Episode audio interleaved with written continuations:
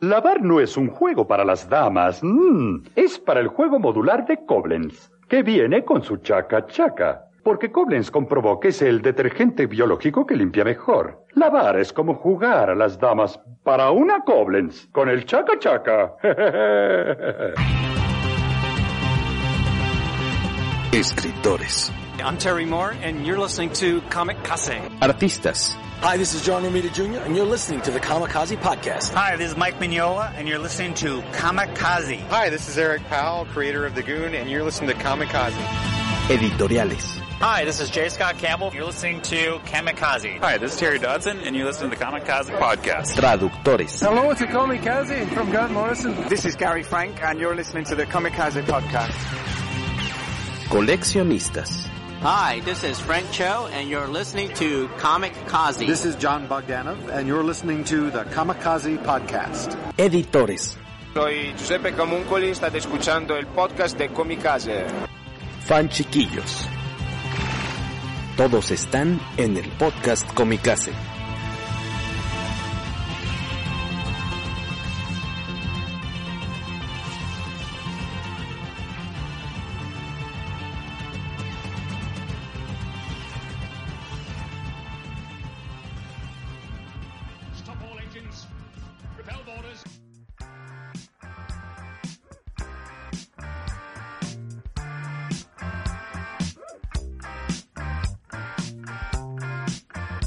Buenos días, buenas tardes, buenas noches, ¿qué tal? Bienvenidos al poderoso podcast Comicase 158, especial de Venom. Mi nombre es Jorge Tobalín. ¿Quién anda por ahí? Yo soy Guaco y estoy tomando la palabra porque Beto no se ve. Para los que nos están viendo en YouTube, Beto no sale, no quiso hoy. Y, y por otro lado, Luis, o sea, supongo que está, pero nomás se le ve la frente y los pómulos. Allá, ahí está. Yo soy Guaco y hoy vamos a platicar de Venom. Ah, pues yo soy el que va de este lado, ¿verdad? Yo soy Luis Maggi y de regreso después de un par de episodios fuera por unos temas personales y a platicar de Venom.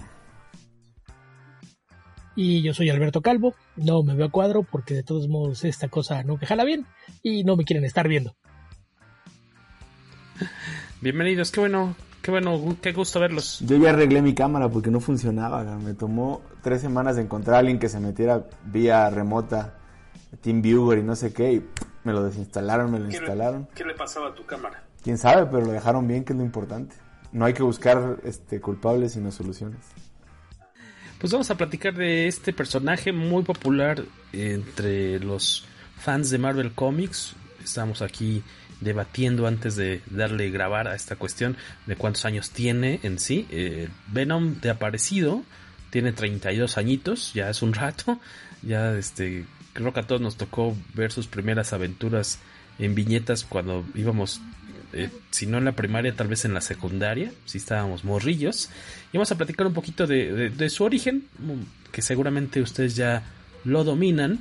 Y lo que hicimos fue como son 32 años de aventuras de, este antihéroe. Eh, lo que hicimos fue más bien como seleccionar algunas historias que nos parecieran interesantes o que supusiéramos que estaban interesantes, como fue en mi caso, eh, para platicar un poquito de, de, ellas, ¿no? Había una larga lista de, de, tomos, de miniseries a elegir, de arcos largos incluso, y esperamos haber eh, elegido algunas cuestiones chidas para, para ustedes. Eh, ¿Les parece bien, buena idea que digamos cuáles series vamos a, a, narrar o que sean sorpresa mejor al rato? Yo creo que sean sorpresa, sí. Sorpresas serán. Sí, entonces. conforme vayan saliendo y ya. Como bien nos decía Beto Calvo antes de arrancar la grabación, si bien Venom tiene 32 años, él, el, como el origen, lo primero que dispara la aparición o pues sí, la existencia de, de este personaje eh, se remonta mucho más atrás, o sea, a, a 1982, seis años antes. ¿Es correcto, Beto Calvo? Eh, sí, en términos generales sí, porque si quieres partir de la idea de que todo viene de un concurso que hizo Marvel y que un fan fue el, el que tuvo la idea del traje negro, nos tenemos que ir hasta 1982.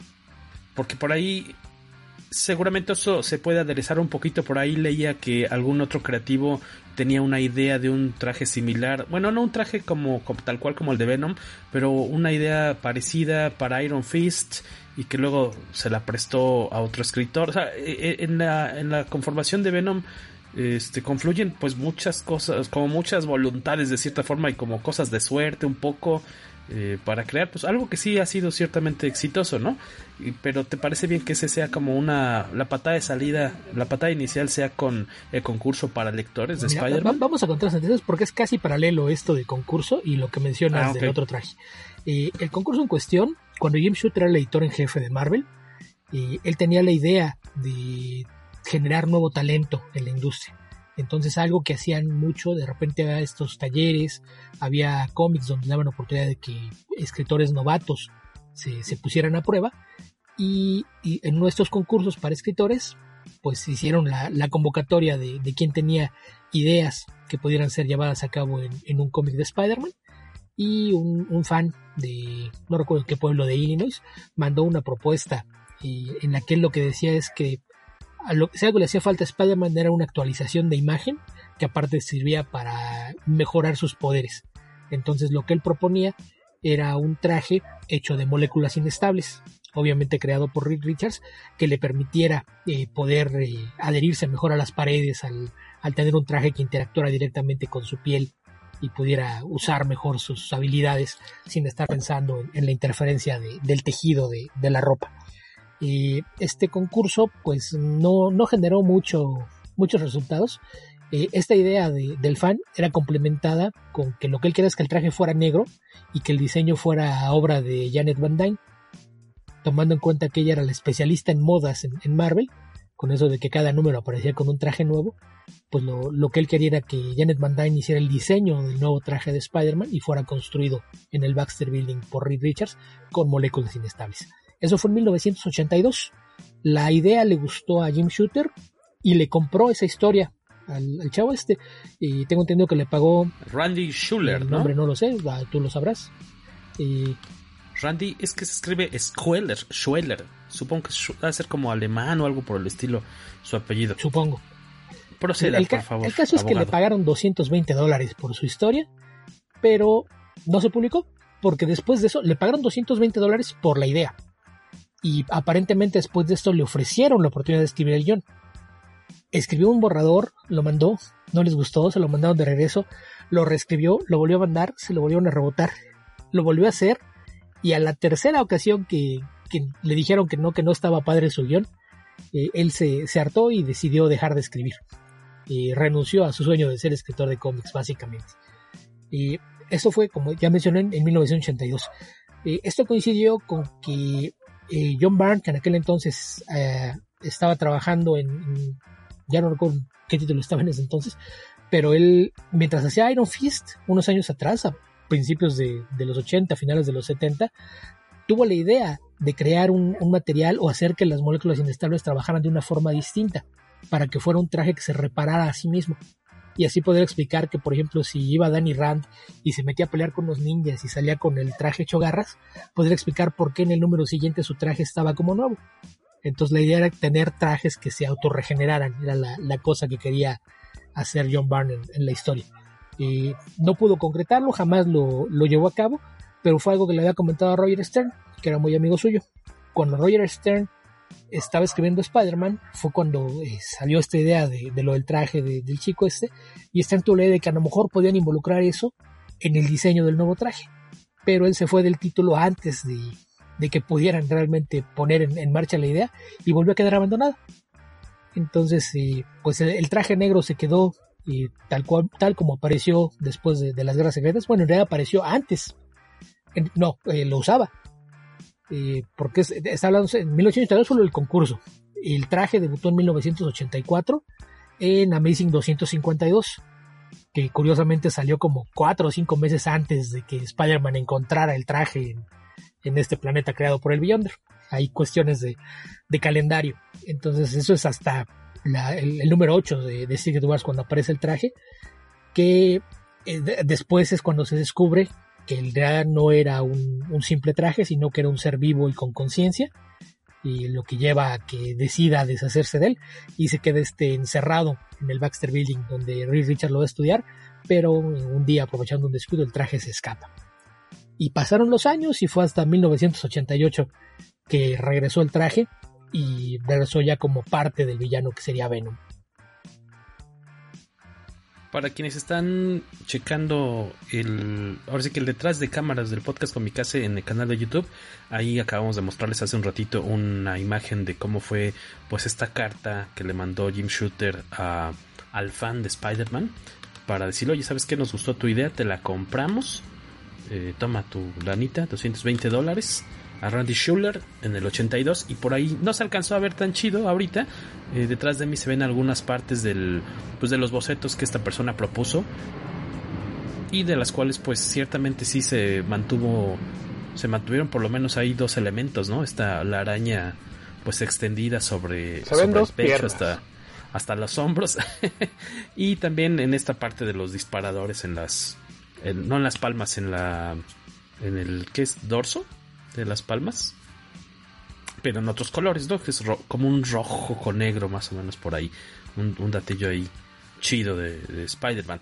Eh, está la cuestión esta del concurso. Eh, ahora sí que es la historia como fuera de la continuidad del hombre araña. Ya Beto adelantó un poquito, pues cómo esto estuvo todo el relajo de, del traje alienígena, cómo, cómo es que llega a Peter Parker. Y eh, ahora lo que vamos a hacer es eh, pues platicar un poco de las de los tomos o de las miniseries o historias que elegimos para ustedes. Esperamos que, que le hayamos atinado aunque sea. ahorita que enseñaste los diseños, también habría que aclarar cómo fue que finalmente decidieron usar un traje negro y no fue este. Que fue justamente cuando salió Guerras Secretas, estaban preparando el lanzamiento de una nueva Spider-Woman el diseño, el, diseño del traje de ese personaje lo hizo Mike Seck, que iba a dibujar la serie de Guerras Secretas. Entonces Shooter decidió que ahí iba a usar la idea de cambiarle traje a Spider-Man, ponerle un traje negro, y decidió que el traje iba a estar inspirado en el diseño que había hecho Seck para Spider-Woman. Entonces de ahí fue donde vino el traje que finalmente se, quedó. Sí coincide de cierta forma los diseños de, este chavo con los de Mike Seck ¿O es pura.? No.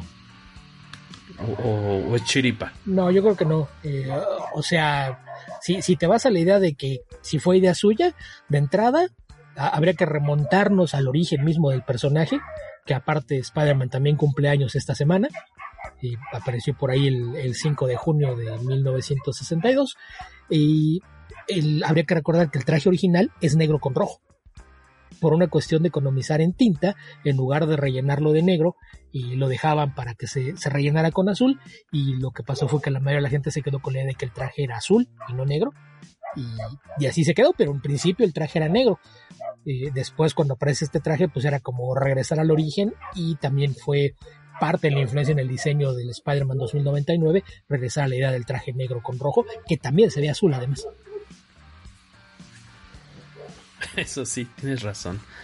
En el caso de Luis Maggi, lo que hizo él fue, él les va a platicar un poco de este, es un compilatorio, ¿verdad? Eh, Luis, Spirit of Venom. Ajá. Eh, yo digo, yo cual, que este el nacimiento de Venom se llama, ¿no? Exactamente, pues es el origen, tiene que ver... Ah, a mí me, o sea, lo que estoy haciendo es recorrer como la línea de tiempo de de, de Venom eh, y de Carnage porque también por ahí agarré algunos de Carnage que, tengo pendientes de leer. Eh, me lo encontré aquí en México, está en una tienda en Querétaro. Y, pues me gustó porque es un, es un compilatorio de justamente que arranca con Secret Wars, el, volumen que platica Beto, el número 8. Eh, y pues te lleva de la mano hasta... Ahora sí que hasta que te dejen lo suficientemente compaginado con el, con el, con el, o compenetrado con el personaje para que entiendas bien todo lo que sigue, ¿no? A mí me gusta mucho Venom porque, pues, no es un villano, es un antihéroe. Es lo mismo, es el mismo caso de Punisher, lo puedes trabajar como quieras, pero, y ahorita les platicaré, pero en general, él tiene una obsesión de terminar con, originalmente al menos, tiene una, una obsesión de terminar con Spider-Man porque el simbiote estaba, de alguna manera, eh, enamorado, quiero llamarlo, de Peter Parker, pero él no es en sí un villano, ¿no? Y, en, varias ocasiones se muestra eh, dentro de este compilatorio. El, compilatorio está dividido básicamente en cinco, cuatro o cinco secciones. La primera justo es la de Secret Wars, donde sale el, traje por primera vez. Lo único que yo le agregaría y que es algo muy curioso es que él, eh, en realidad, pues su, traje queda hecho garras y está buscando un lugar donde están regenerando los trajes de diversos personajes de Marvel y lo mandan a un lugar por error eh, se acerca a esta esta pequeña eh, bandeja donde está el simbiote lo toma y se, y, se desarrolla el traje pero pues era otra puerta no digamos que era la catafixia no y debe haber entrado a otra y donde tenía un traje normal no entonces se me hace muy curioso y como dice Beto por ahí sale el comentario de que es muy parecido al, traje de Spider-Woman actual, ¿no? Hace la mención. Eh, y después ya brinca los números de Amazing Spider-Man. Agarra del 252 al 259, que es todo el año 84, básicamente hasta diciembre del 84.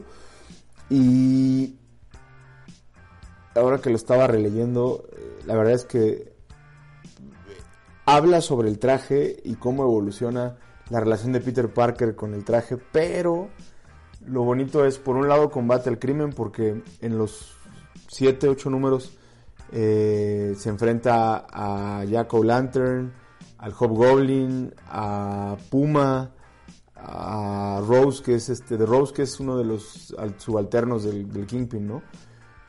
Y eso está bien, eso es parte de todo lo que ha habido siempre en, en los cómics. Lo bonito y que ahorita que lo estaba releyendo, de verdad me dieron ganas de volverme a meter en Spider-Man. Yo, dejé Spider-Man por Batman porque los dos tienen un número de títulos suficientes como para no poder coleccionar los dos adecuadamente.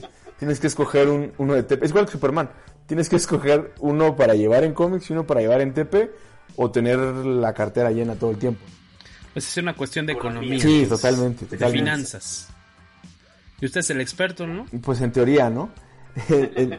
Entonces, lo, bonito aquí no es esa parte, sino el, cómo Peter Parker, y voy a hacer el quote de, de ¿qué? Héroes con pies de, barro, porque al final, pues mientras sucede todo este tema de, combatir al crimen, a, todos ellos, ya sea porque los quiere detener o porque los quieren a, él atacar, como el caso de Puma, él más bien va lidiando con sus temas personales, ¿no? Porque no quiere ir a estudiar a la universidad, y la tía May le deja de hablar porque pues no va a estudiar nada y que cómo va a dejar esto.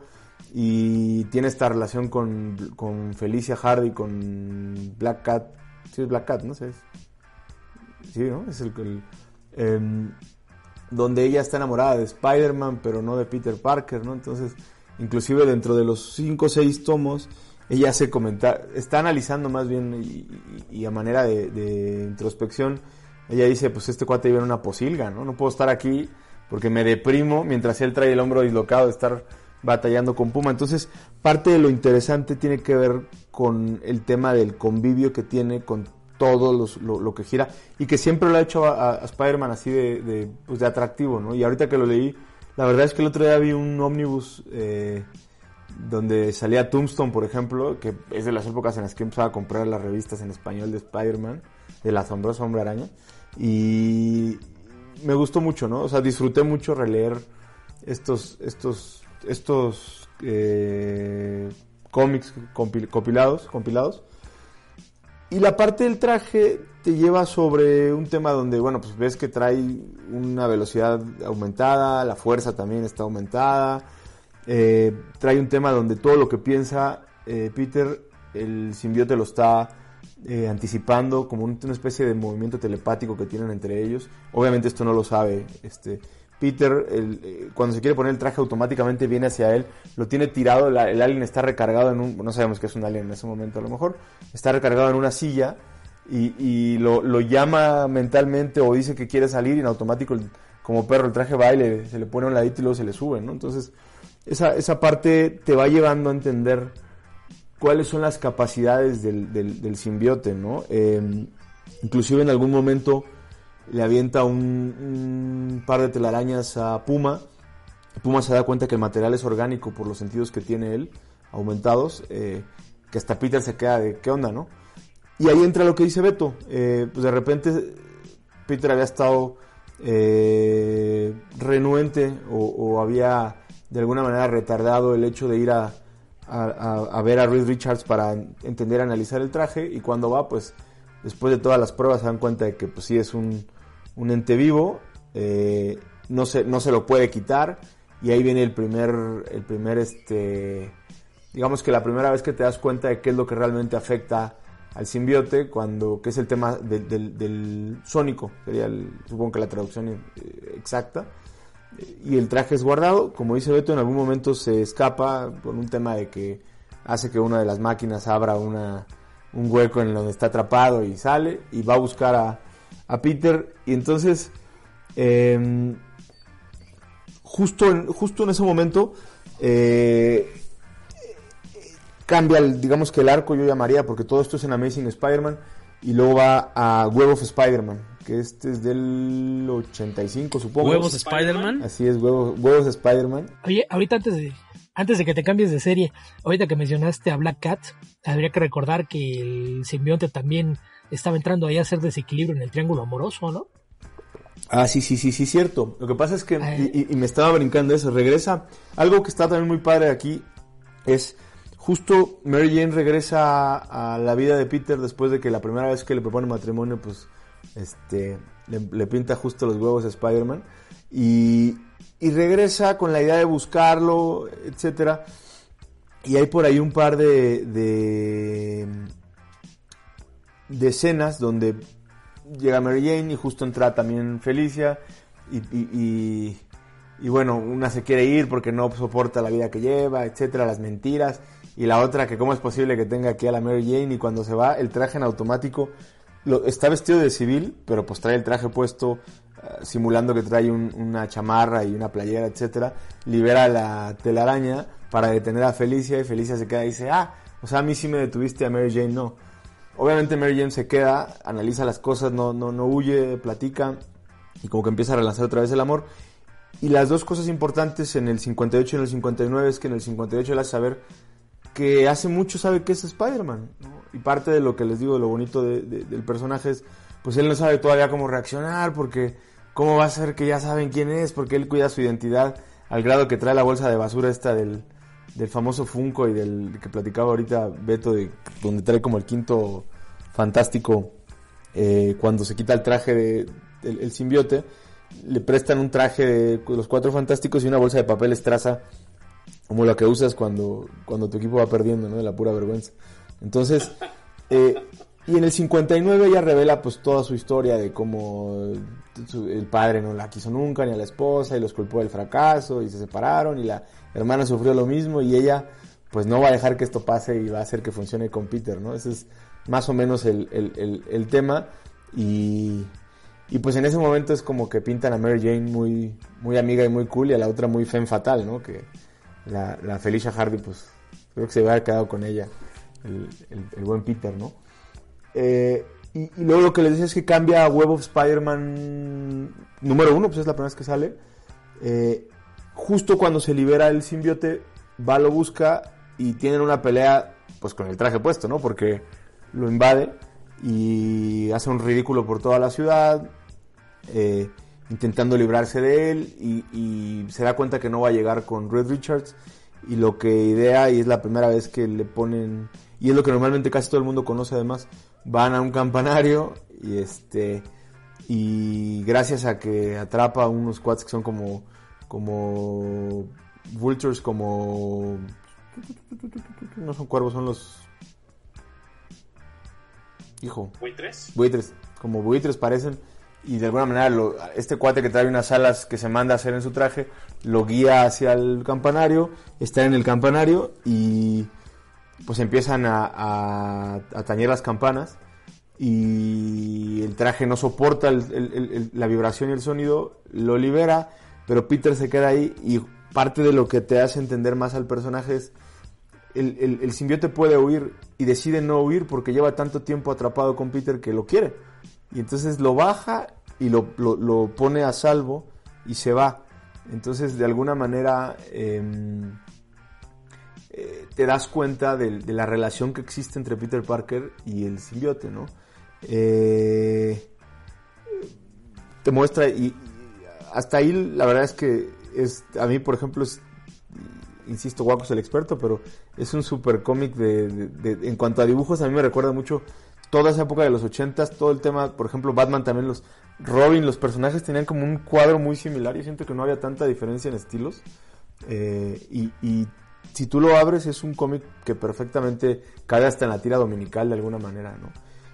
Y ahí viene el cambio porque viene el Amazing Spider-Man 300, que es este de McFarlane y Michelini, y, y, es el de la portada que por ahí sacaste hace rato en tu fondo este, de pantalla.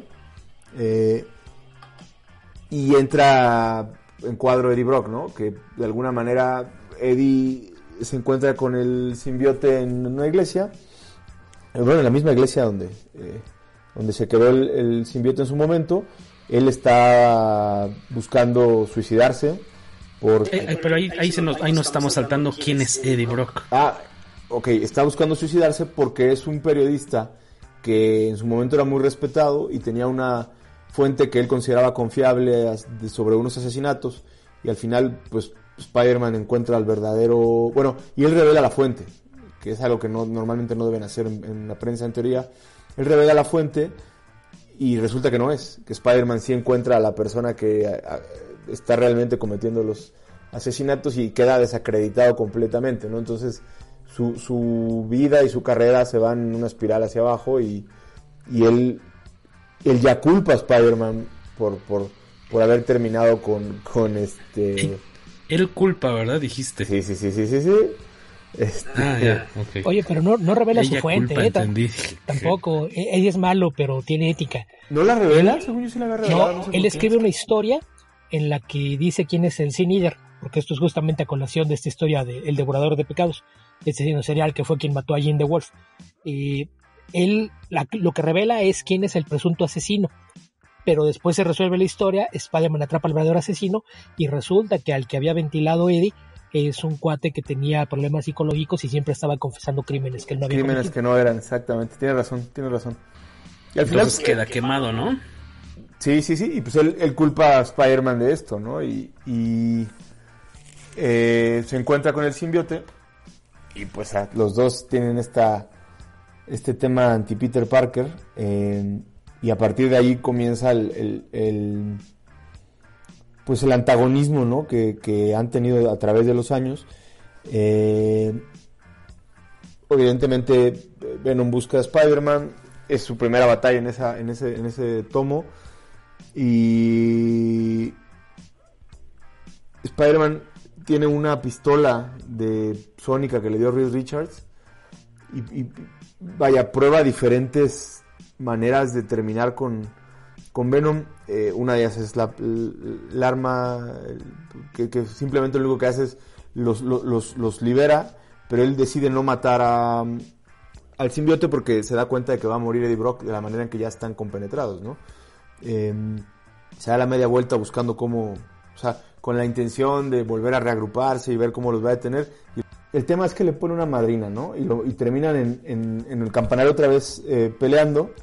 Eh, sin embargo, digo, no, no, es tan fácil, ¿no? Que, que, que, que triunfe, lo, Venom lo, lo descuenta, eh, lo tiene amarrado a, a, a, la campana de tal manera que el, el badajo sea el que vaya a, a, dar en la torre, lo para con la muñeca, se suelta, este...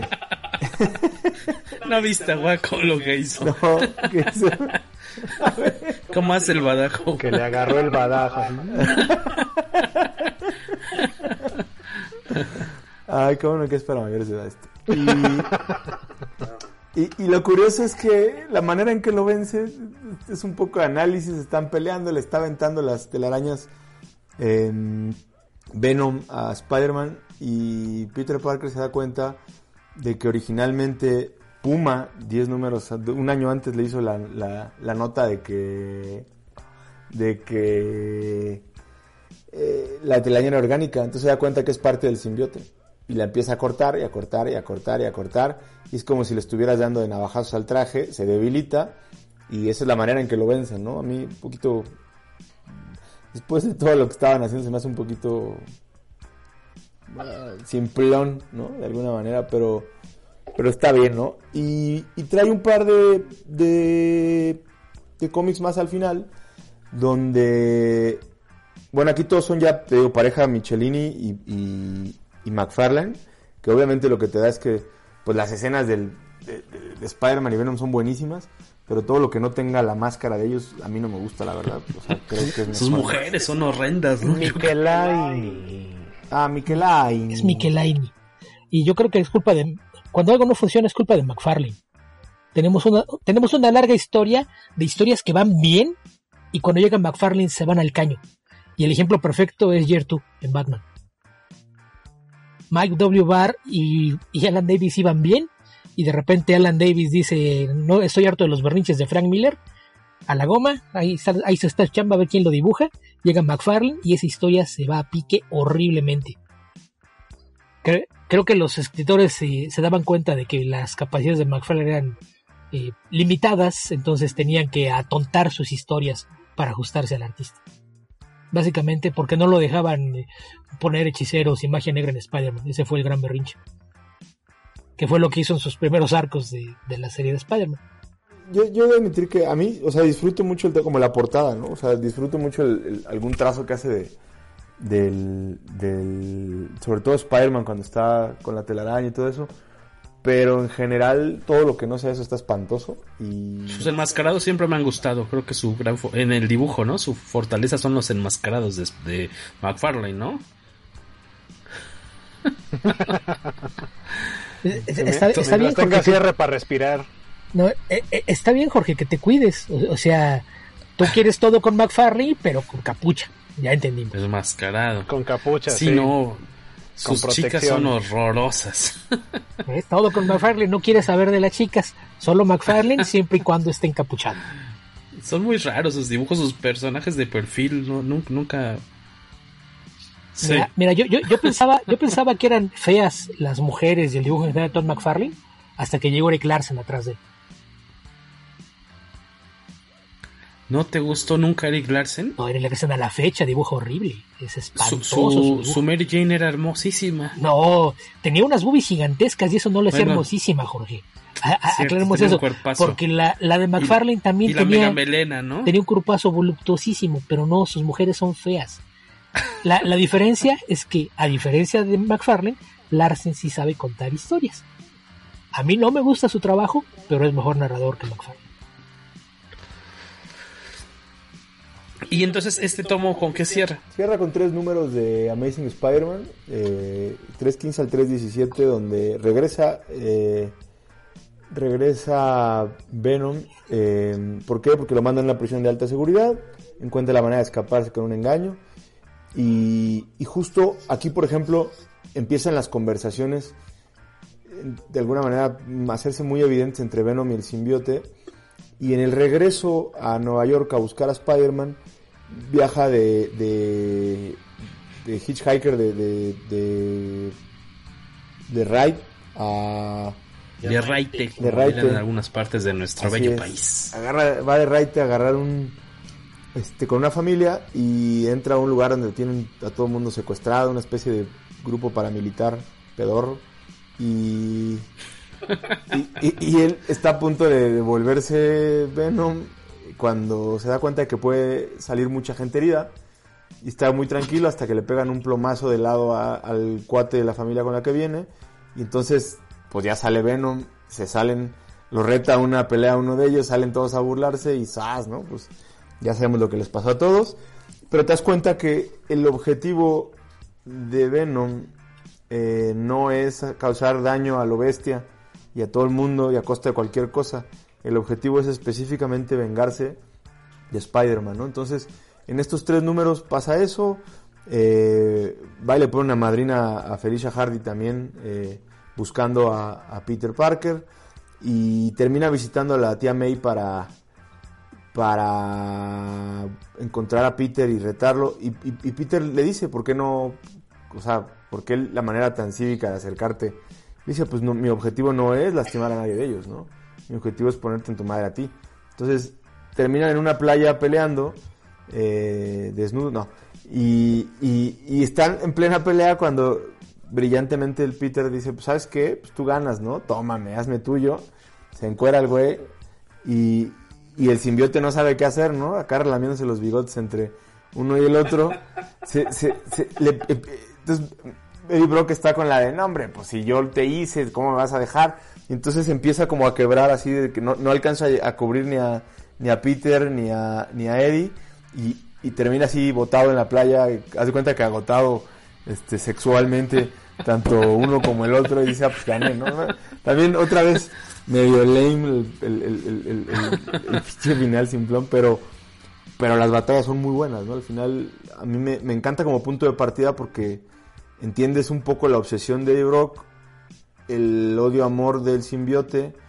Y bueno, Peter es Peter como sea y todo lo que lleva de la vida dual, del cochinero de vida que lleva en general y de cómo es un superhéroe con ciertos poderes un poco por debajo de todos y como él mismo dice, a mí me gusta más el tema mundano en, en la isla que andar en otras galaxias y universos, ¿no? A mí, si, si quieren, a todos los que nos ven, nos escuchan este, o, o nos leen, eh, meterse a Venom, a, al mundo de los simbiotes, porque ahorita hay 2500, ¿no? Eh, arranquen con, con este, la verdad es que es fácil de conseguir, esta es una edición más nueva, Beto tiene la anterior, eh, tenía la anterior, perdón Beto, y, y, y, y, lleva todo lo que tienes que saber como para entender qué ha pasado, pero también el cómo y el por qué es cada uno de ellos así, ¿no? Entonces, se me hace un, una muy buena adquisición para alguien que quiere meterse a, a conocer el mundo de los simbiotes y, y, el padre de los simbiotes que es Venom, ¿no? Y todos los que se van haciendo después. Y como decías, con la, con la ventaja de que se puede conseguir fácilmente este tomo, ¿no? Porque se sigue reeditando. El padre, el padre de los simbiontes es Null, no Venom. Es, es más, Venom es el renegado. ¿No, ¿No sabes quién es Null? Es que me fue una historia de la que nadie va a decir nada, porque ni siquiera está buena. No importa, platícanos tantito. Se, se, des... Hay una miniserie que se llama Planet of the Symbiotes, que es eh, el origen de, de, los simbiontes, y ahí descubrimos que fueron creados por esta entidad eh, superpoderosa que se llama Null, que él crea este mundo con, con, los simbiontes donde básicamente usan otras especies como alimento. Y la razón por la que nadie quiere al simbionte que eventualmente se convierte en Venom es porque es el único que tiene conciencia y en lugar de usar a, a sus hosts nada más como alimento, eh, tiene la intención de crear un, un lazo con ellos.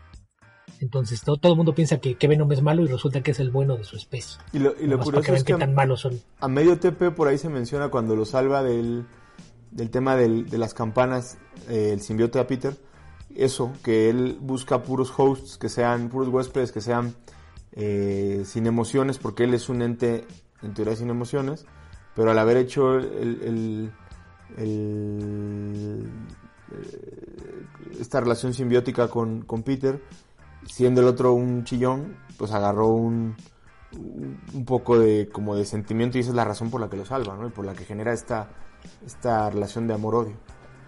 Básicamente... Esa idea de, esa idea del simbionte bueno entre su especie la tomaron para la película. Sí, sí, porque viene de ahí, porque supuestamente el primer host que tiene es un soldado Kree, que básicamente lo que el Kree quería cuando descubrió todo lo que puede ser el simbionte era tener la posibilidad de replicar las habilidades de transformación de los Skrulls. Entonces el, primer el primer host de Venom, que creo que hay también una miseria que se llama así Venom First Host, que es justamente la historia de, de cuando estuvo con este soldado Kree. Pero sí es, es parte de, todavía de, de, algo mucho más elaborado y que de una forma medio rebuscadona tiene que ver con el Silver Surfer Black, esta historia que apareció recientemente publicada por aquí en México. Y que pueden leer un poquito de ella, una reseña que tenemos ahí en comicase.net publicada hace un par de semanillas, yo creo, ¿no? Dos, tres semanas. Algo así. Ahí métanse a comicase.net casi siempre está activo el sitio, casi no se cae ya. y pueden entrar a buscar Silver Surfer Black. Me adelanto con unos comentarios de redes, esta vez hay, poquitos. Es de Franco Magno. Saludos a Franco Magno ahí en Twitter. Su primer cómic de Venom fue eh, en Amazing Spider-Man 375 y le gustó mucho cómo manejaron al personaje, al simbiote en Life Story. Y por su parte, eh, Carmix Alfred Rodríguez, también colaborador de eh, la revista impresa de Comicase y uno de los dos eh, a cargo, iba a ser coordinadores de los dos locutores del Café Comiquero, Eh, dice que, ah bueno, en el face de Comicase tenemos una imagen de Venom de Eric Larsen. Dice, justo la imagen que ilustra la publicación es del arco de historia que me gusta más de Venom. En este Brock lleva a Peter a una isla desierta para un enfrentamiento final cuyo desenlace bien pudo darle un cierre perfecto al protector letal. Que es fuera de, del aire, decía Waco, ¿no? Esta cuestión de. Tienen este enfrentamiento en el que Spider-Man engaña a Venom haciéndole creer que, que lo mató, ¿no? O que ya está muerto. Lo que le da cierta paz a Venom y ya se ya se le, le, baja la espuma a su chocolate y ya se va tranquilo, ¿no? Por un tiempo, ¿no? Hasta que... no sé después cómo de, descubre que Spider-Man sí está vivo. Por el periódico, así tal cual, nada más. Así de obvio. Y por otro lado, Imuris Díaz nos dice, la neta, a la fecha no he leído algo que diga, uy, mis respetos sobre Venom. Espero las sugerencias del programa para checar las que nos den ustedes. Como muchos leí Maximum Carnage y sus apariciones en los cómics de Beat. Pues yo lamento este decepcionarte, Imuris, porque uno de los dos cómics que voy a reseñar son malos. Uno de los dos sí está bastante pinchín. Eh, Pero ese es el, el promedio de las historias de Venom, o sea, realmente buenas las cuentas con los dedos. Todo lo que comentó Luis, que es interesante, está todo en Spider-Man. Venom solito nomás no, no, no terminan de hallarle el modo. No, no ha tenido un escritor que lo sepa agarrar, ¿no? Pues así llegamos al fin del podcast, episodio 158. Ya, ya, ya, ya Beto ya dice, ya de todo lo que van a hablar no vale nada ya. No, no, yo no dije que todo, pero los liberamos, general... de, los liberamos de su carga, váyanse a escuchar este eh, no sé, el programa de cómics que ustedes quieran. Este, en el que no hablen de cómics que no valen la pena, ni de personajes que no valen la pena. No. En Comicverso solo hacemos recomendaciones, no hay antirecomendaciones. Ah, bueno, esta antirecomendación es accidental porque yo lo elegí creyendo que estaba muy chido. Bueno, de los dos cómics que me tocó, bueno, y varios de, de los puntos que han tocado ahorita los chicos se han eh, utilizado de cierta forma en las dos apariciones en cine que ha tenido Venom. Platicaremos de eso un poquito más hacia el final del episodio. Ah, yo me aventé la miniserie de The Hunger, son seis números de 1996, escrita por Len Kaminsky y por eh, con arte de Tel Hadstedt. Eh, yo creí que, vamos, yo la conocía nada más de fama, la leí en pues, los antier en esta historia lo que te presentan es a un Eddie Brock muy está muy loco, pensamos, es, es del 96, es un vago, pues casi un vago, es medio un homeless, ya casi casi. Eh, no, por lo que entiendo, no tiene, está desempleado, vive tal cual en una alcantarilla. Eh, como, o sea, sí, de plano, creo que está pasando una, una parte, pues en, lo personal, muy, muy pesada. Trae el cabello largo, ya saben, los 90. Eh, lo dibujan todo el tiempo. El dibujo de Ted Halstead, al menos para sus humanos, o en el caso de Eddie Brock, siempre, o sea, está mamadísimo, pero siempre tiene cara o de tonto o de loco. Eh, por el otro lado, bueno, este eh, mm, Eddie empieza a tener una bronca como de alucinaciones, por de cierta forma, empieza a ver a toda a todo mundo distorsionado, porque lo que pasa es que resulta que el, el alien eh, le está pidiendo, pues ya no se está conformando con comer cualquier cosa, por decir así. Eh, está teniendo, como dice el título de, de, esta, de esta miniserie, que también nos recuerda a esa película muy famosa con David Bowie. Y pues esta hambre, esta, esta pues como antojitos, ¿no? De, de comer algo más. Y resulta que lo que descubre de, a la mala Eddie es que eh, ahí peleándose a lo tonto con unos vagos en un, en un bar, en una tabernilla ahí de mala muerte, eh, les echa bronca, se echan bronca entre ellos, resulta que se convierte Venom, ahora sí que a la Bill Bixby se convierte, Eddie no puede controlarlo y al momento de aventar a uno de estos vagos contra una de las paredes o algún, o algún poste pilar ahí dentro del, de la cantina esta, eh, pues le rompe ahí el coco y, se supone que alcanza a percibir u oler ahí la masa encefálica expuesta y resulta que ese es el, lo que estaba buscando Venom y entonces empieza a tener esta dieta que tal cual Eddie Brock pues no nomás no puede porque pues sí percibe eh, los sabores y el olor y todo. Aunque no esté él tal cual como en esa identidad, en ese momento preciso. Y eh, pues esta cuestión de, que el hambre por sesos de Venom es más y más y más. Lo que hace eh, Eddie, Eddie el vagabundo, es termina, pues, ¿sabes qué? separándose de, de Venom. con mucho pesar, porque vamos, si, si le duele, está bien chistoso esto, eh, porque hay ciertas partes en las que eh, te sugieren que sí hay una especie como de, pues no sé, como de enamoramiento, como si hay una relación más, eh, sí, de, necesidad, ¿no? De, iba a decir que mutua, pero aquí el que la sufre más es, es Eddie porque tal cual el, alien, el simbiote, está pues dándose el, lujo, ¿no? Por todos lados, este, matando gente a la menor provocación eh, el arte sí está como muy onda Alien, muy onda Giger Gaiga, como lo llegamos a escuchar ahí con los con los extranjeros que estaban en la exposición muy chida que estuvo acá en Reforma de, del trabajo de este artista europeo. Em, me recuerda un poquito el dibujo. ¿Cómo se llama el artista, el creador de D-Max? ¿Es Sam, ¿Es Sam Kidd? No, ¿verdad? ¿Me estoy confundiendo?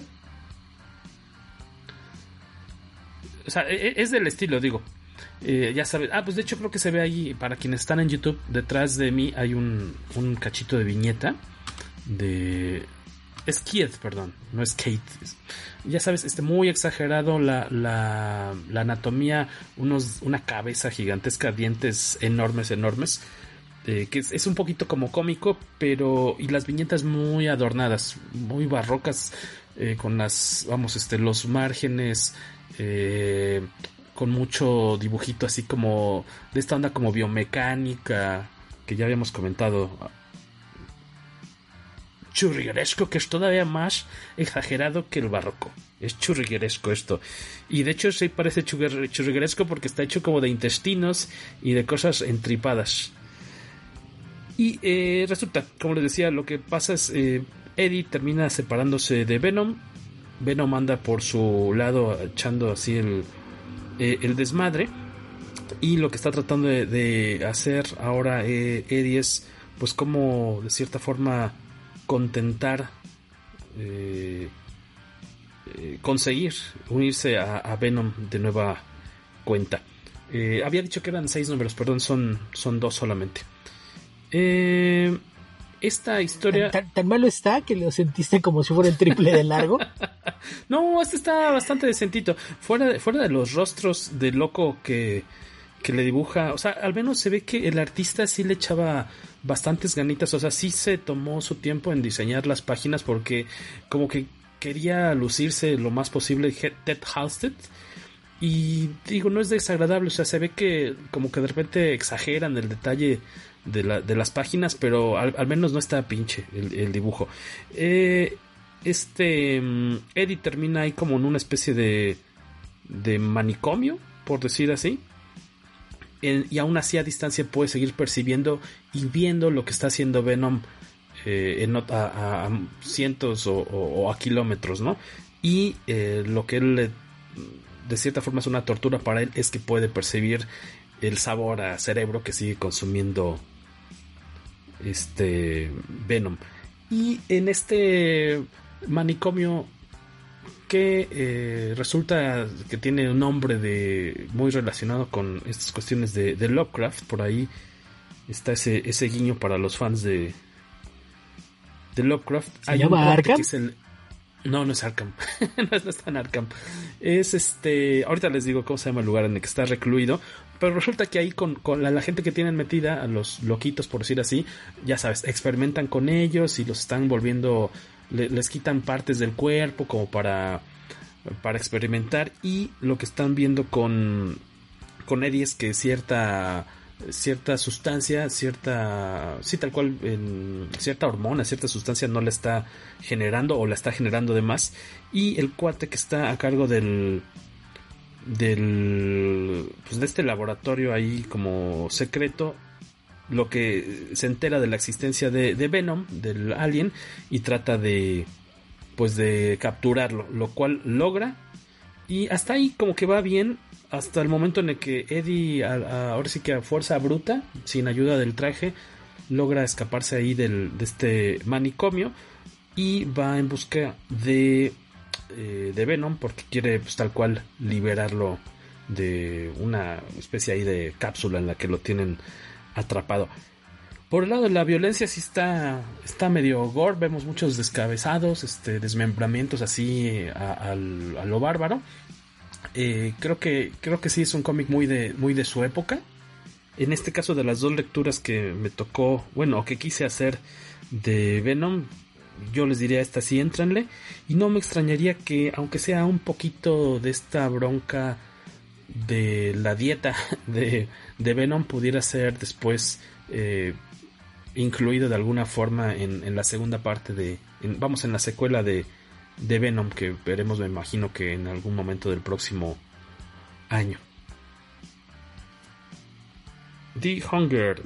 Eh, sí tiene unas partes medio ridículas en las que de la nada eh, Eddie, ya sabes, tiene este, cuando se lanza a, a rescatar a Venom, tal cual a, su traje, de la nada saca un rifle de estos gigantescos noventeros, unos gogles, o sea, un equipo así como paramilitar que sale de la nada, les digo, con muchas onditas como de, de Alien, pero, pero se deja leer, pero se deja leer, así que pues por, al menos en el caso de The Hunger, cuatro numeritos se te van bastante rápidos, eh, yo se los, creo que ese sí se lo pueden leer y tiene algunas, eh, una escena bastante chistosa en la que ya logran eh, unirse o acercarse y de cierta forma tiene ahí medio tintes eh, románticos en las que Eddie Brock le promete a, a Venom que pues eso no va a volver a suceder, ¿no? Que ya no, no hay que pelearse nunca más. Y ya después de ahí pues ya harán que los villanazos de este número, de esta miniserie,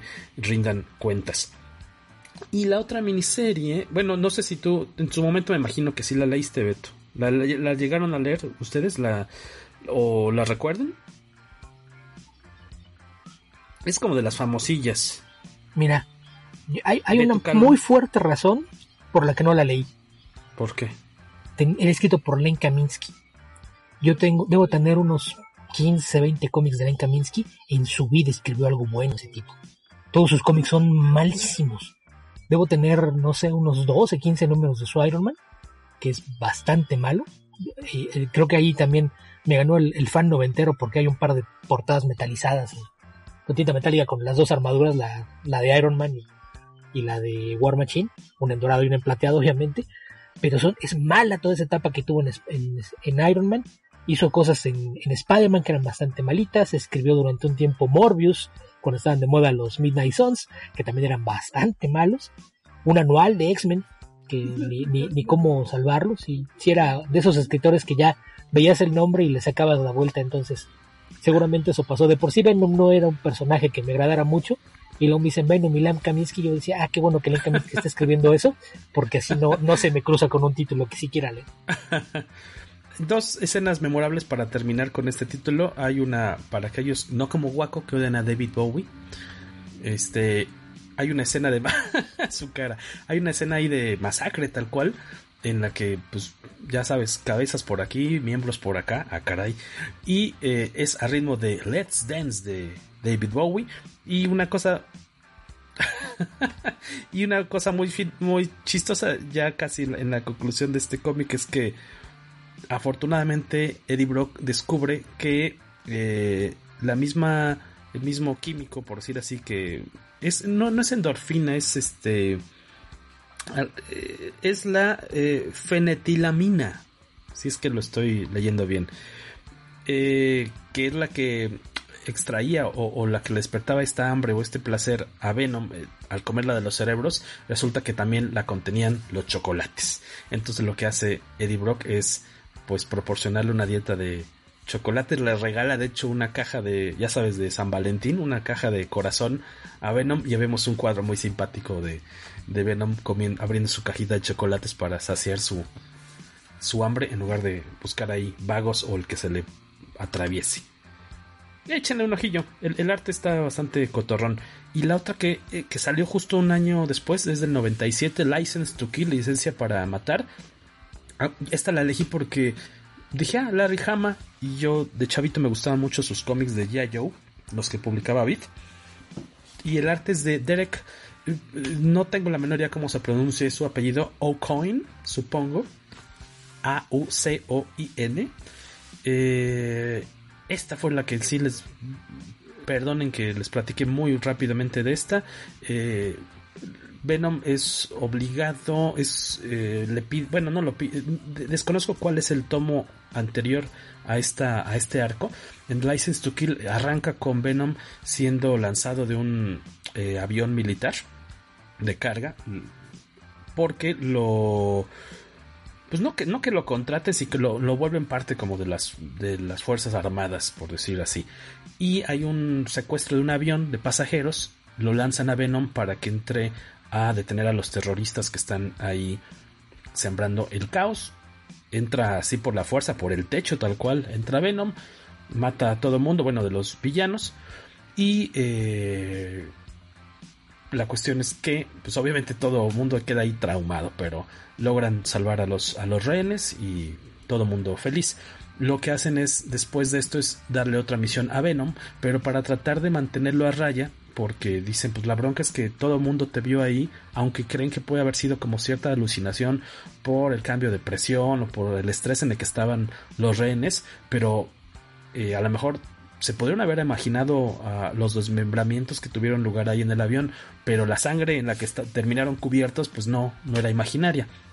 Entonces dicen, lo que vamos a hacer con Venom es que lo vamos a mandar a otra, a otra misión, eh, bastante chafilla, pero como de cierta forma un poquito ahí medio me recordó a Escape de Nueva York, le ponen un, un explosivo, lo, lo, lo, sedan a Eddie Brock, lo sedan, le abren el pecho y le meten un, un, un explosivo en el pecho.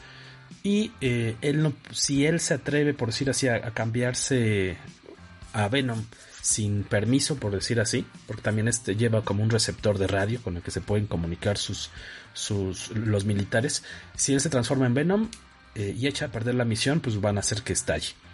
Y lo que tiene que hacer Venom es, eh, Eddie Brock más que nada es eh, llevar, ser tal cual como el transportador, llevar un maletín con X cantidad de dinero a unos terroristas para que estos no eh, lancen un, un químico, pues obviamente muy peligroso ahí en Estados Unidos.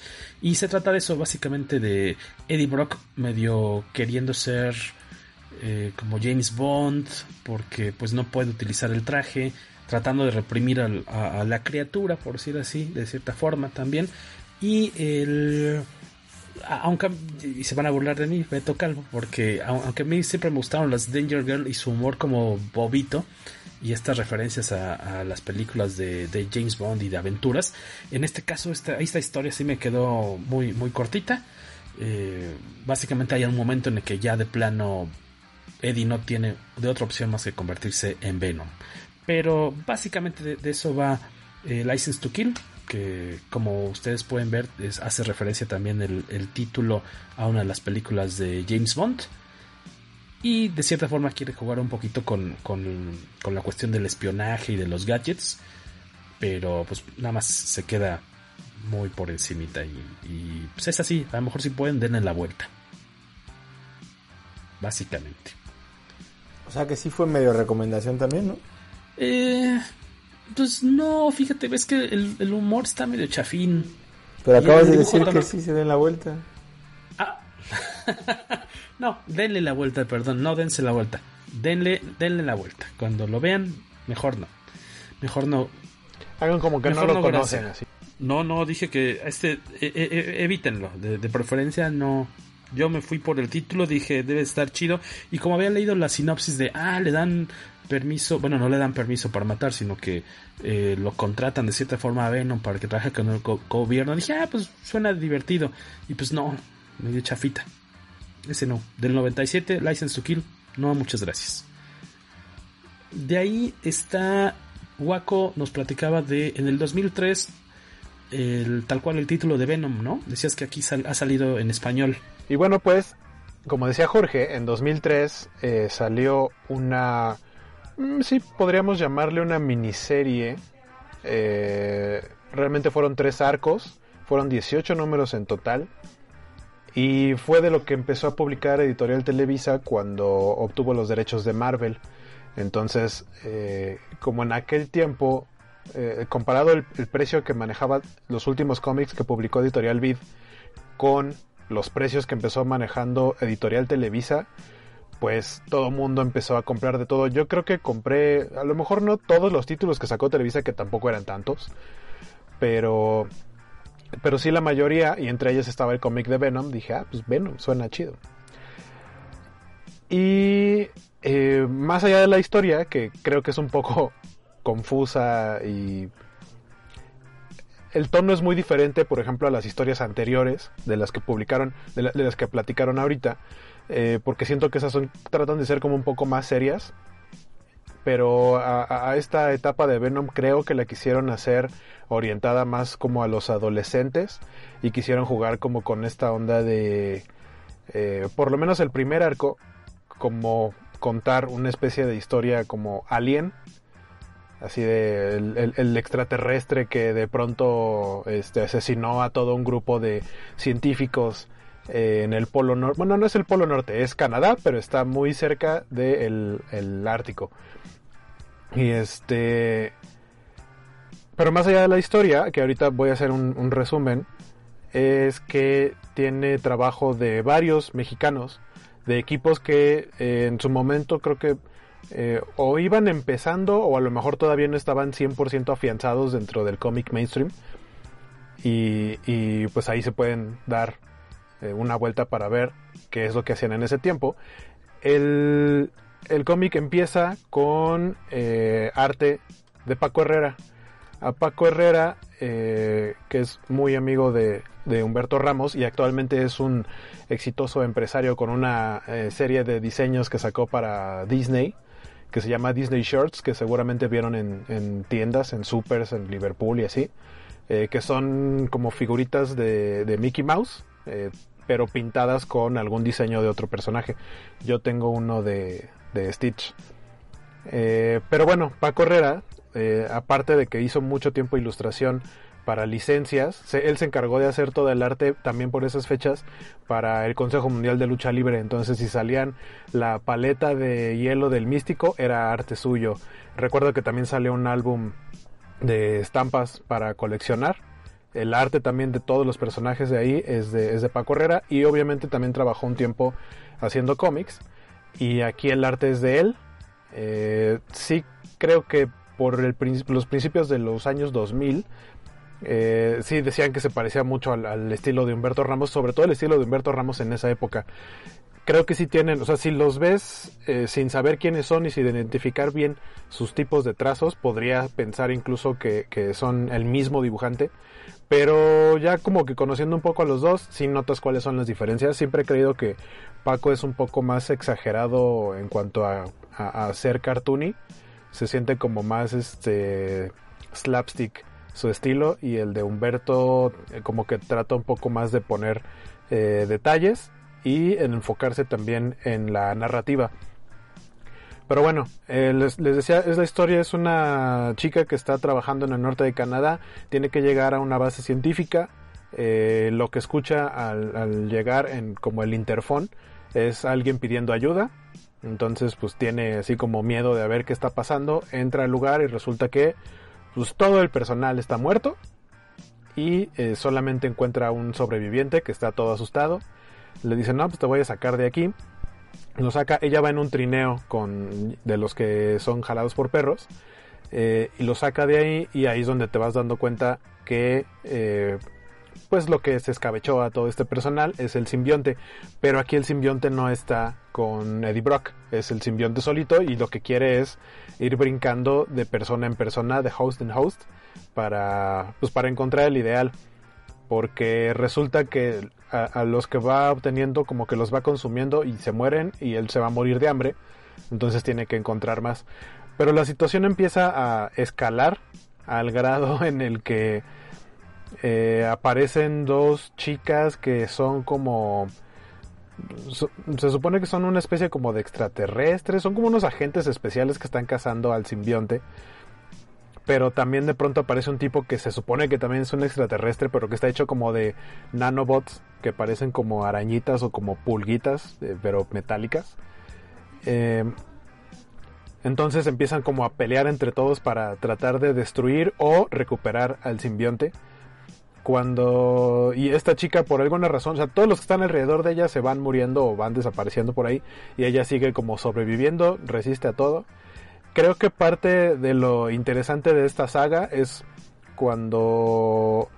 Ah, mencionaba que al principio el arte es de Paco Herrera, eh, con tintas de Lobo Cuevas, que también han tintado Humberto Ramos, y el color de Estudio F, así aparecía en los créditos, sin embargo en las portadas sí podíamos ver que venía la firma de Pato Delgado con la F, que era el, logo de Estudio F, aunque en el crédito eh, venía como estudio F nada más. Yo supongo que era Pato o probablemente eh, con ayuda de alguien más del estudio. Y el, color de los interiores. Esos, fueron esos son los primeros cinco números que, como decía, es básicamente una historia como de Alien, así como de persecución y a ver cuánta gente va a matar el simbionte, que no se siente tan serio por el estilo del arte de Paco, para empezar, que como es muy cartoony, pues, se siente más como para adolescentes a pesar de que haya muertos y sangre por todos lados. Eh, ese arco se llama Shiver, luego el arco eh, del 6 al 10 se llama Run y ahí cambia el equipo, ahí entra Paco Medina eh, con tintas de En paz descanse Juan Blasco, de quien platicamos hace poquito. Este... Es un volantazo, ¿no? Ahí del arte, ¿no? Mm. ¿Se nota mucho el cambiazazo? Creo que no, porque ahí Paco creo que sí está haciendo un sí trató como de no imitar tal cual el estilo de Paco Herrera, pero sí de hacerse más cartoon. Entonces ahí el estilo de Paco Medina es este no es como el como el que hace actualmente que sin ser como realista al 100% no es definitivamente. Ah, bueno, de hecho esta imagen que tengo aquí es de Paco Medina. Eh, que es justamente de este arco que decía, Ron, que son los eh, números del 6 al 10 con tintes de Juan Blasco y el color de Guru EFX. EFX. Eh, y lo interesante de esta parte es que Venom o el simbionte se encuentra con Wolverine porque pues Canadá quien debe andar por ahí Wolverine no se lo topan en una en un bar o en una cafetería eh, y el simbionte detecta la fisionomía de Wolverine y dice es que este puede ser mi host ideal porque a él no lo voy a matar, no lo voy a consumir, sino que todo el tiempo se está regenerando, entonces nunca voy a sufrir hambre. Se pelean, llegan las otras dos chicas, llega el otro que es como un extraterrestre, y aparte está la otra chica que es como la sobreviviente que también se involucra. Total que en algún momento el simbionte sí logra eh, apoderarse de Wolverine y pues tenemos ahí una fusión medio rara, ¿no? Es un Venom así como con el pelo parado como de púas y con garras. Eh, pero bueno, resulta que los, logran separar. A Wolverine a cada rato se la pasan explotándolo. Se tiene que regenerar casi por completo cada número. Y ya, es eso, esa parte del arco. Del 6 al 10. Luego está Patterns del 11 al 13. Que regresa Paco Herrera. Eh, pero es cuando, si no me equivoco, porque esto alguna vez él lo mencionó creo que en la en uno de los eventos de la Ibero en el que vino, en el que estuvo obviamente Paco, pero también vino Sean Galloway. Que Sean Galloway es un ilustrador muy bueno. Ahorita hace como proyectos independientes. Eh, digamos que él se volvió famoso o conocido porque fue quien diseñó a los personajes para la caricatura de Spectacular Spider-Man, que para mí es probablemente la mejor caricatura del hombre araña de todos los tiempos. Eh, estaba muy de moda en ese tiempo y ahí en la plática decía eso, que Paco Herrera regresa a dibujar a Venom, pero se lesionó la mano, el brazo, no sé, no, no sé por qué razón se, lesionó eso, no lo recuerdo. Pero pues ahí tuvo que decirle a su amigo Sean Galloway que supongo que iba empezando, no sé si había hecho cómic antes, pero fue como de échame la mano, entonces entra el Chicks, porque sí le dicen, eh, entra Chicks a, hacer el relevo y tiene que dibujar la última parte de, este arco porque pues Paco no podía no podía dibujar. Eh, las tintas de Paco las hace igual Lobo Cuevas eh, y las de Sean Galloway las hace Wayne Foucher que también creo le han tintado a Humberto. Y color regresa a Studio F, que igual supongo que es el pato delgado. Eh, y pues ya, esa es la parte en donde se encuentran con Wolverine. Al final de cuentas se logran separar, se terminan llevando el simbionte. Wolverine despierta y es como de, ah, ya, se lo llevaron. Yo seguiré con lo mío. Y la última parte se llama Twist, que son los números del 14 al 18, eh, en donde el arte es de Scotty Young, que todavía no tenía marcado este estilo como le conocemos, muy famoso de los babies o sus ilustraciones un poco ya más este muy cartoony. Aquí su estilo también es muy similar, a lo mejor un poco más sencillo en cuanto a trazo, pero es muy similar al de, al de Paco Herrera, también es el, tipo cartoon. Em, y esta es una especie como de te vamos a platicar de dónde salió todo. Y pues básicamente te están diciendo que el extraterrestre no era un extraterrestre, sino que era un tipo creado por nanobots, pero eh, está hecho por Shield. Y, o sea, Nick Fury le dio la orden de, ¿qué vas a decir cuando te pregunten de dónde vienes? Soy un extraterrestre. Ah, perfecto.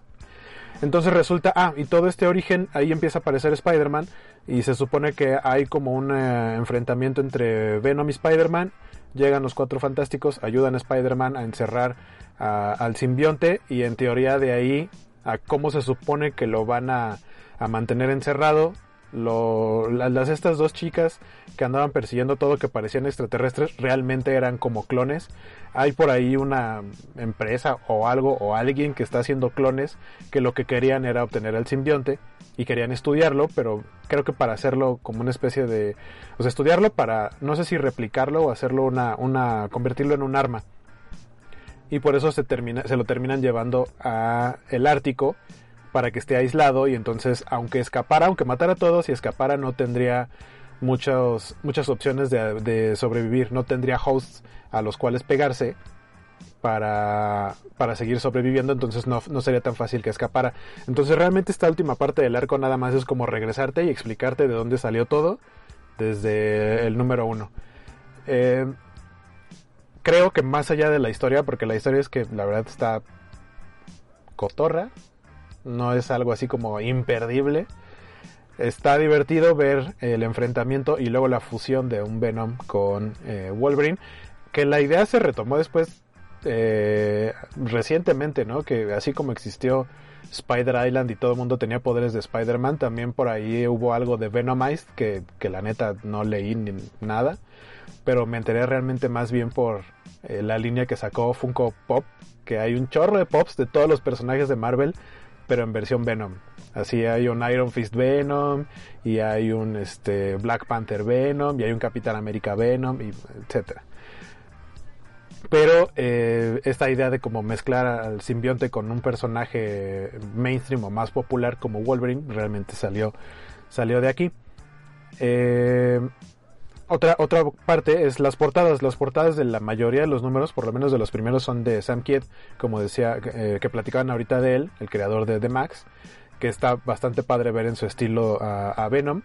También hay portadas de Mike Deodato Jr. Hay, creo que hay un par de mismo Paco Medina. Ah, bueno, esta que, esta que está aquí es este portada y es de Paco Medina, ajá. Hay otra de Paco Medina y las demás son de Scotty Young. Me llama la atención que no haya portadas de Paco Herrera, pero, pero pues bueno, ese fue el arco y según yo Televisa lo publicó completo, publicó los 18 números, entonces pues realmente fue como de lo que leí así como completo, eh, porque se publicó acá y porque los cómics en ese tiempo costaban 15 pesos, entonces pues no era tan complicado seguir más de una serie. Y pues bueno, eso fue en 2003. Échenle un ojo si quieren ver, sobre todo como por la nostalgia de estos artistas eh, no, no diría que en sus inicios, porque seguramente ya tenían bastante tiempo trabajando, pero pues ya en retrospectiva, pues esto tiene ya 17 años de haber sido publicado y se puede ver la evolución del trabajo. Eh, y la otra miniserie que es todavía más mini de la que les quiero platicar es eh, tal cual no es de Venom, o sea, sí es Venom, pero no se le llamaba Venom en ese tiempo.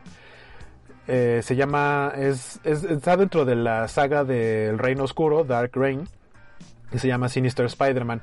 Es una miniserie de cuatro números. Y primero para poner en contexto, me voy a regresar a, esto es de 2009, me voy a regresar a Civil War. Recordemos que eh, durante Civil War el simbionte de Venom no lo tenía eh, Eddie Brock, estaba su host era Mac Gargan, a quien conocemos más como el Escorpión. Y ese Venom pues, era, todavía más agresivo y tal cual Mac Gargan sí es un villano, entonces era algo más pesado.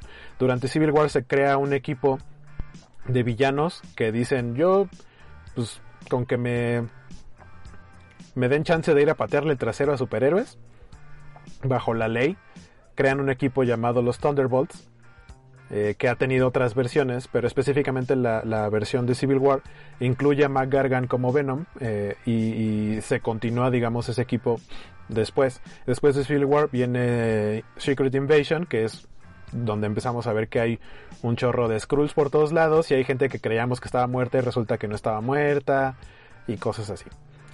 Entonces, al final de Secret Invasion, digamos que el que tiene los pantalones para escabecharse y terminar con la reina Skrull es Norman Osborn, que, eh, o sea, todo el mundo lo empieza a ver como un héroe a pesar de ser pues, un villano o siempre haber sido un villano.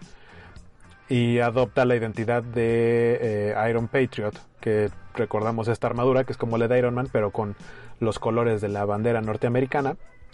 Y le dan el control, eh, pues prácticamente de Shield, y él se tiene que encargar de hacer cumplir la ley del decreto de registro superhumano para todos eh, los superhéroes. Entonces crea un equipo de un nuevo equipo de Vengadores, pero básicamente son los Thunderbolts. Entonces tienes, por ejemplo, en lugar de a Thor, tiene a Ares, en lugar de este Hawkeye, que lo, lo viste de Hawkeye, la gente cree que es Hawkeye, pero realmente es Bullseye. Eh, tiene una versión de Wolverine que realmente es Daken, el hijo de, Logan. Y tiene su propia versión de Spider-Man, que es Mac Gargan, como Venom, pero lo hace que se vea más bien como el Spider-Man del traje negro, o sea, no se ve, tiene la máscara completa, salvo ciertos momentos donde él está haciendo como lo suyo y nadie, cuando no está en un evento público, sí se convierte más como en Venom, y, y aquí sí se vuelve más como, uh, sí es mucho más agresivo, o sea, y como tiene el respaldo de Osborne y del gobierno, pues prácticamente hace lo que quiere, aunque sí lo llegan a como a regañar porque se le hace fácil de pronto ir a enfrentarse con un villano. De hecho, la historia empieza así. Se enfrenta a un villano, este, que es como una especie de neonazi o algo así. La verdad es que está bastante gacho su diseño. Este, ¿cómo se llama? El doctor Wolfram, algo así. No sé, es como un lobo. Y resulta que se roba un banco y trae un maletín con dinero y llega y así como, ah, soy Spider-Man y te voy a detener porque estás cometiendo un crimen. Entonces lo detiene le dice, a ver qué traes, trae acá. Y le quita el maletín y él se queda con el dinero. Una. Y dos, dice, mmm, tengo hambre. Y le come un brazo. Así. Nada más le da su mordida, se come su brazo. Y resulta que existe un, este, hay un científico que quiere presentarle una iniciativa al alcalde, porque en estas alturas el alcalde de Nueva York es J. Jonah Jameson y le quiere presentar una iniciativa para que eh, villanos puedan regenerarse. ¿no? O sea, no que tengan un castigo como tal, sino que tengan como una especie de círculo de, de, apoyo y que hablen de por qué son malos y que se regeneren y que se vuelvan como personas de bien. Eh, Jameson dice, no, los villanos tienen que pagar por sus crímenes y ya, no, no quiero que nada de, recuperación social ni nada. Entonces manda la goma a este, este científico y él dice, bueno, lo voy a hacer por mi cuenta. Se llama, él se hace llamar a sí mismo The Redeemer. Y eh, empieza a juntar algunos villanos que han sido afectados por el nuevo Spider-Man. Eh, y resulta que a todos les ha mordido algo, ¿no? Hay una chica que su poder es como aventar como ondas sónicas, o sea, tipo Black Canary a la que le comió las piernas, está el tipo este al que le comió el brazo, este, hay otro que tiene unos como, tiene como unos brazos tipo como los del Doctor Octopus, pero solo son dos. Eh, se los comió también, eh, o sea, todos, a todos les comió algo. Le gusta, este, masticar ardillas, por ejemplo, así de va a los árboles y dice, ah, como si fueran, este, ¿cómo se llaman? Los chicken pops, no sé, las palomitas de pollo que tienen ahí en el cine. Ajá, así agarra las, las, este, las ardillas y así se las come como si fueran cualquier cosa. Este, ah, cuando, como ahora es Rockstar, como ahora todo el mundo lo ve y, ay, qué chido, va y detiene un crimen y así. Y las chicas le dicen, ay, oye, ¿me puedo tomar una foto? Y va y se las besuquea y se ve que aún hasta le agarra acá qué cartón de chela ni qué nada, le mete mano, pero así dice, y puedo hacer lo que quiera y, porque ellas me lo piden, o sea, ni siquiera es un, este, ni siquiera es acoso porque para ellas es como de, ay, me manoseó Spider-Man, pues no. Entonces él está en el plan de que hace lo que quiere, Osborn trata como de contenerlo, incluso eh, sabemos que McGargan este es enemigo, por así decirlo, odia a este a J. Jonah Jameson, porque a fin de cuentas él fue quien lo creó y después ya no pudo quitarse el traje de Scorpion, porque lo creó para, para derrotar al hombre araña, para atraparlo. Entonces dice, bueno, tengo que colaborar con él, pero pues también quiero fregármelo. Entonces, por ahí se va a un eh, pelódromo, usaré esa palabra por segundo podcast consecutivo. Y este y aparte de que ahí está con muchas mujeres, a una específicamente pues, se la lleva. Y después solo sabemos que la mata. Y se la va a dejar a su, su dormitorio a J. Jonah Jameson. Por lo tanto, al día siguiente está atascado de periodistas y de paparazzis afuera de, del domicilio de Jameson diciendo así, ah, este, apareció una prostituta muerta y él, no es una prostituta, era una bailarina exótica. No, era una prostituta. Y este, entonces, lo que hace Jameson es hablar con Osborn para decirle que, que le baje de, que le baje de espuma su chocolate a este simbionte. Y lo que hace Osborn es que no, mejor vamos a hacer un acto público en el que voy a decir que Spider-Man te va a ayudar a combatir el crimen, porque lo que quiere hacer McGargan a fin de cuentas es eh, hacer lo que está en su poder para que el crimen suba y vean mal el gobierno de Jameson. Tan es así que se va, a, se va con dos pandillas de ahí de Nueva York, de los barrios de Nueva York, y a unos les dice, oye, me mandaron esta otra pandilla para partirles la madre y se va con nosotros y les dice lo mismo. Entonces las dos pandillas que, pues, si bien a lo mejor no eran amigas, ahora son rivales porque creen que se están atacando, que les está, los está atacando el otro. Entonces empieza ahí una guerra de pandillas provocada por McGargan, etc. Y pues ahí se arma un verdadero desmadre, ¿no? Está, en general está bastante divertido. Ah, algo, que me, algo que me gustó mucho, aparte del arte, porque la razón por la que elegí esto es principalmente por el arte de Chris Bachalo, que si bien no hace los cuatro números completos, no sé por qué razón, no sé si tuvo problemas con sus deadlines, si a lo mejor también se lesionó como Paco Herrera, no sé. Eh, lo ayuda Rob Di Salvo, que es un italiano que según yo no tiene más que participación en otros dos títulos, como en toda su vida que su arte la neta no está tan chido y sí brinca mucho del estilo de Bachalo al estilo de este cuate. Eh, pero la verdad es que cuando trabaja él, el, arte es espectacular porque es un gran narrador, su manejo de, de sobre todo del color. Probablemente haya hecho, en la, en la mayor parte él hace el color, pero yo creo que hizo como la base y ya otros coloristas le echan la mano como para los acabados pero los contrastes que tiene, el tipo de entintado, eh, bueno, el entintado se lo hace, creo que es Tim Townsend, eh, pero el arte en general de Chris Bachalo me gusta bastante, sobre todo cuando se colorea él solo o cuando él da la pauta del color, porque lo he visto coloreado por otras personas y está padre, pero no, no, no se ve como su estilo al 100%. Eh, y la historia, sobre todo al principio y al final, las primeras líneas y las últimas de los cuatro números, eh, son como fusiladas, por así decirlo, de cómo empieza y cómo terminan las películas de Spider-Man, las de Sam Raimi. Así de si, si alguien les dijera que soy un chico ordinario, etcétera, etcétera, así empieza esta historia. Así de, esa persona estaría mintiendo. Y hasta el final, así de, esta es mi bendición y mi maldición. Y soy Spider-Man, ¿no? Tiene, tiene detallitos de humor así. Eh, el que escribe esto es este Brian Reed, que ha hecho cómics de Miss Marvel, y ha hecho algunos del Hombre Araña también, pero por lo que estaba viendo también se ha dedicado más a desarrollar guiones para otros medios. Eh, algunos de los eh, capítulos de la serie de Avengers Earth's Mightiest Heroes, que también creo que es la mejor serie de los Vengadores de todos los tiempos. Eh, él escribió algunos capítulos, eh, escribió el videojuego, eh, no sé si fue el único o si hay un grupo de escritores, el videojuego de Ultimate Spider-Man, que la verdad está bastante padre ese juego, es de los juegos de Spider-Man que más me ha gustado. Y otros juegos como el Marvel Ultimate Alliance 2, que está basado en Civil War. Y Web of Shadows y Spider-Man Friend or Foe. Web of Shadows creo que es de la línea de videojuegos de Spider-Man que derivó en lo que hizo Dan Slott creando el Spider-Verse.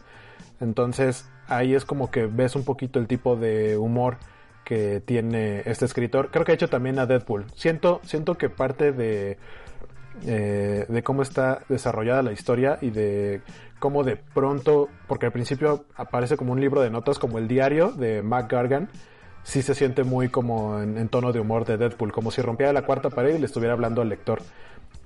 Entonces, está, está bastante divertido y principalmente por el arte es, una, es un arco este, que me gustó, me gustó bastante. Este arco de la época de Rain, Dark Rain, decías, ¿no? yo, no he seguido mucho los últimos años, años. de, de Spider-Man en general, pero este tema de, de, Jameson como alcalde de Nueva York es utópico, ¿no? O sea, está fuera de continuidad, ¿no? No, no, no, no, es canon. Es canon. Sí, de hecho hubo un tiempo, eh, te lo digo porque sí me aventé toda esa parte de Amazing Spider-Man. Eh, hay un momento en el que Jameson es alcalde de Nueva York y el Daily Bugle deja de ser el Daily Bugle como tal y se llama solo el DB, el DB. El, el hocicón. el hocicón de Condorito. Se llama el DB y, lo, lo, dirige un tipo que se llama Dexter Bennett, DB también, casualmente. Y se empieza a volver como más digital el asunto. Es una onda ahí muy extraña. Pero sí, Jameson fue bastante tiempo alcalde de Nueva York. Sí, por ejemplo, eso fue desde poco antes de Spider Island y hasta después de eh, Superior Spider-Man. De hecho, cuando Otto es Spider-Man, eh, Jameson es alcalde. alcalde. Lo chantajea para tener acceso a instalaciones del gobierno y otras por el estilo. Pues todo, lo llama Oye, Guaco, ¿y la otra es, ¿traes puestos los zapatos? ¿Mis zapatos? Sí. Sí, claro. Ok, ok. ya que lea el chat de, del Zoom, sabrá a qué se refiere eso. Es un chiste interno. Este, ah, ahora que mencionaba Waco, es, atractivo que dices, este, em, esta última recomendación que diste Waco eh, tiene a Mark Gargan como el host, el, el huésped de Venom y eh, de ahí pasamos a otro huésped que es en el caso de Beto Calvo, que nos va a platicar un poco. ¿Qué? ¿Beto Calvo es el huésped? de Agent Venom, ¿no? Que es esta. Eh, cuando Flash Thompson le tocó convivir con el simbionte, ¿no? Aquí, aquí antes de, que mencionara, de que empiece Beto, eh, no es parte de las historias de Venom, pero no sé si es como el canon de por qué dejó el simbionte a Eddie Brock. Pero hay un arco que también fue de lo primero que empezó a publicar Editorial Televisa de eh, Spectacular Spider-Man en la que Eddie Brock contrae cáncer y es por eso que el simbionte lo abandona y empieza a buscar más gente. Según yo, esa es la parte en la que se separan. Ese arco es de Humberto Ramos, por cierto, que es de lo que más me ha gustado de esos años de Spider-Man, me gustó mucho esa parte. Se llama The Hunger, este, sí, creo que sí es The Hunger, en Spectacular Spider-Man. O sea, hay dos arcos llamados The Hunger. Pero es que este es The Hunger dentro de, ah, ah, Spider-Man. claro, claro, no, no Venom, suelto. Este, rápido un comentario extra, Juan Ángel Muñoz en Facebook. Los primeros números de su aparición de Venom son buenos, en especial el Amazing número 300. Aunque debo admitir que soy fan de toda la etapa de Michelini, Michelini, Michelini, y Mac, Michelin y de McFarlane. También alguno de Eric Larsen, aunque Beto Calvo no le gusten sus mujeres. y Beto ¿No te, Calvo. ¿No te gustan tus mujeres, Beto Calvo? De Eric Larsen. Perdón, Jorge, ¿te gustan las mujeres de Eric Larsen? Ah, ¿Lo, lo sabe Eric Larsen? ¿Sabe que te gustan sus mujeres? no, no, no, Te perdón. puedes meter en un problema por andar con gente casada. Muñeca, muñeconas de papel. Así empezó una convención y pum, ¿eh? Aviéntate, Beto Calvo. Pero a las vías. Bueno, primero nada más poner un, poquito de contexto sobre lo, que contó Waco. Esto se da justamente toda esta etapa de Under Siege, Dark, Dark Avengers, etcétera, etcétera. Eh, ahí habría que aclarar un poquito de algo que hicieron con ese tema del simbionte. Se supone que una vez que el simbionte toma Gargan, el simbionte es el que toma el control. Entonces cada vez que el simbionte parece que sale de control y hace cosas que no tienen sentido, como convertirse en caníbal, es el simbionte, no es Gargan.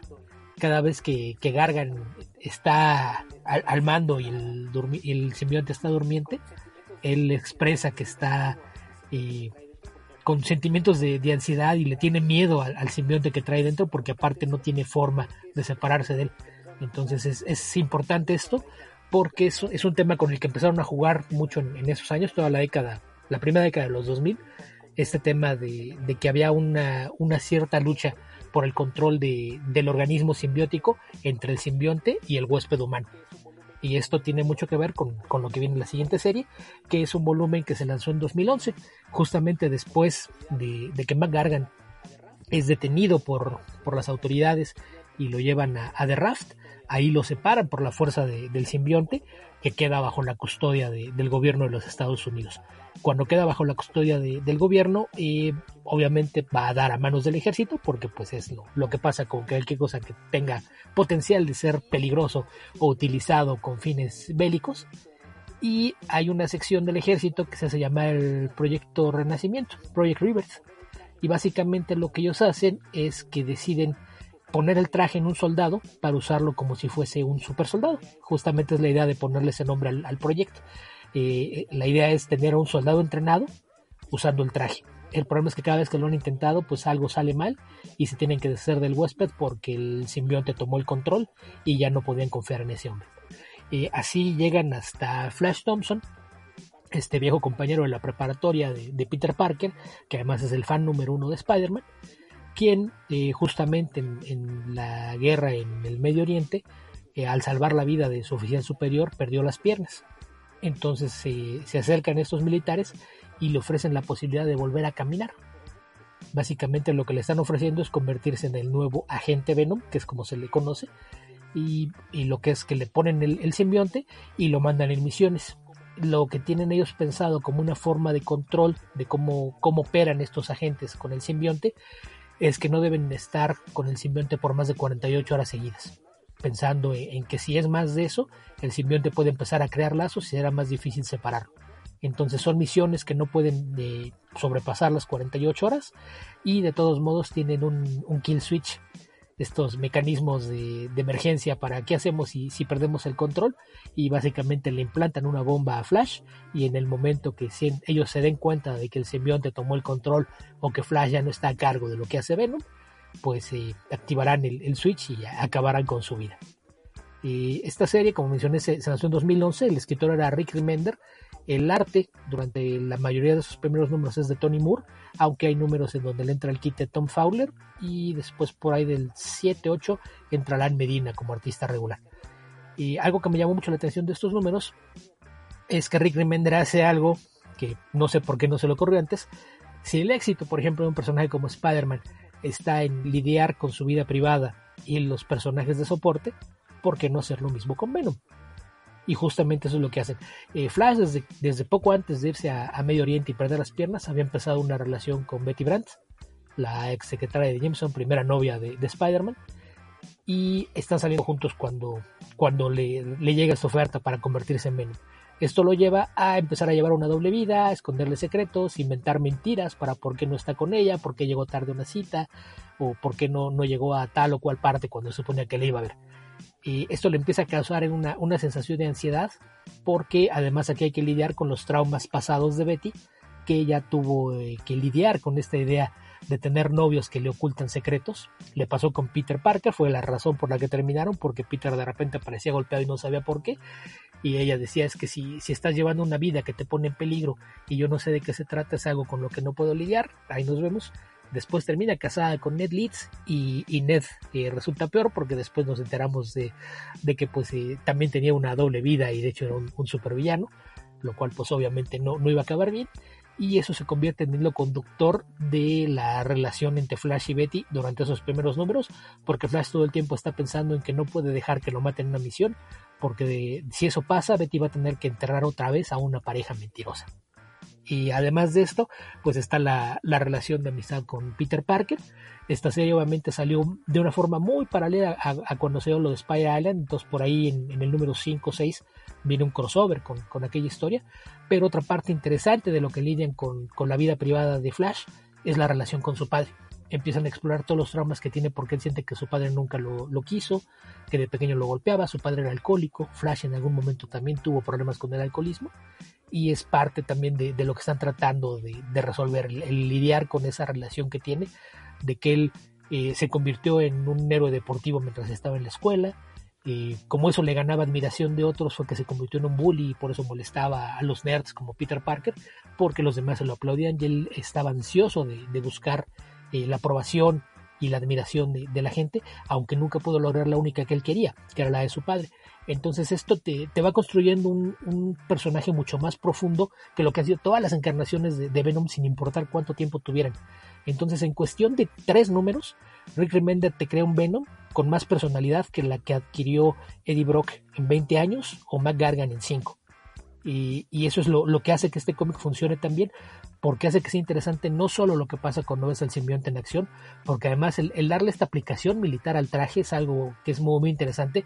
Lo ves de repente que está en algún país, en, los Balcanes, en medio de una guerra civil, y lo ves como empieza de repente a correr por una calle y empiezan a salirle estos así como tendrils del traje y van recogiendo armas en el camino y cruzan una, una calle en donde hay francotiradores a ambos lados en los edificios y mientras él sigue corriendo hacia su objetivo, el traje con, estos tendrils que levantaron las armas empieza a disparar arriba hacia las ventanas para eliminando a, los soldados enemigos. Entonces, visualmente tiene cosas muy, muy espectaculares, pero creo que lo, que maneja eh, Rick Remender a lo largo de toda la serie como el centro es la importancia de quién está debajo del traje, que es algo que no habían hecho antes. Ahora, por el lado de, villanos, también me parece que es interesante lo que hacen. Eh, que mencioné de Europa del Este se da durante el primer arco de la historia, la primera misión en donde vemos a Flash y tiene que ir a detener a un traficante de armas que, según descubrimos, eh, logró la forma de convertir en armas el vibranio ártico, que es esta, esta variedad de, del metal, es lo que en algún momento se conoció como el antimetal en el universo Marvel, porque hay, hay distintas especies de, de vibranium. El que todo el mundo está familiarizado con él es el que forma parte de, del escudo del Capitán América y es el con el que hace casi todo Black Panther, pero el vibranio original eh, que conocimos estaba en un asteroide en el Ártico y tiene la propiedad de que cuando lo pones en contacto con otros metales nos destruye. Entonces aparentemente un científico loco pues se puso a hacer experimentos con vibranio ártico y encontró la forma de convertirlo en arma.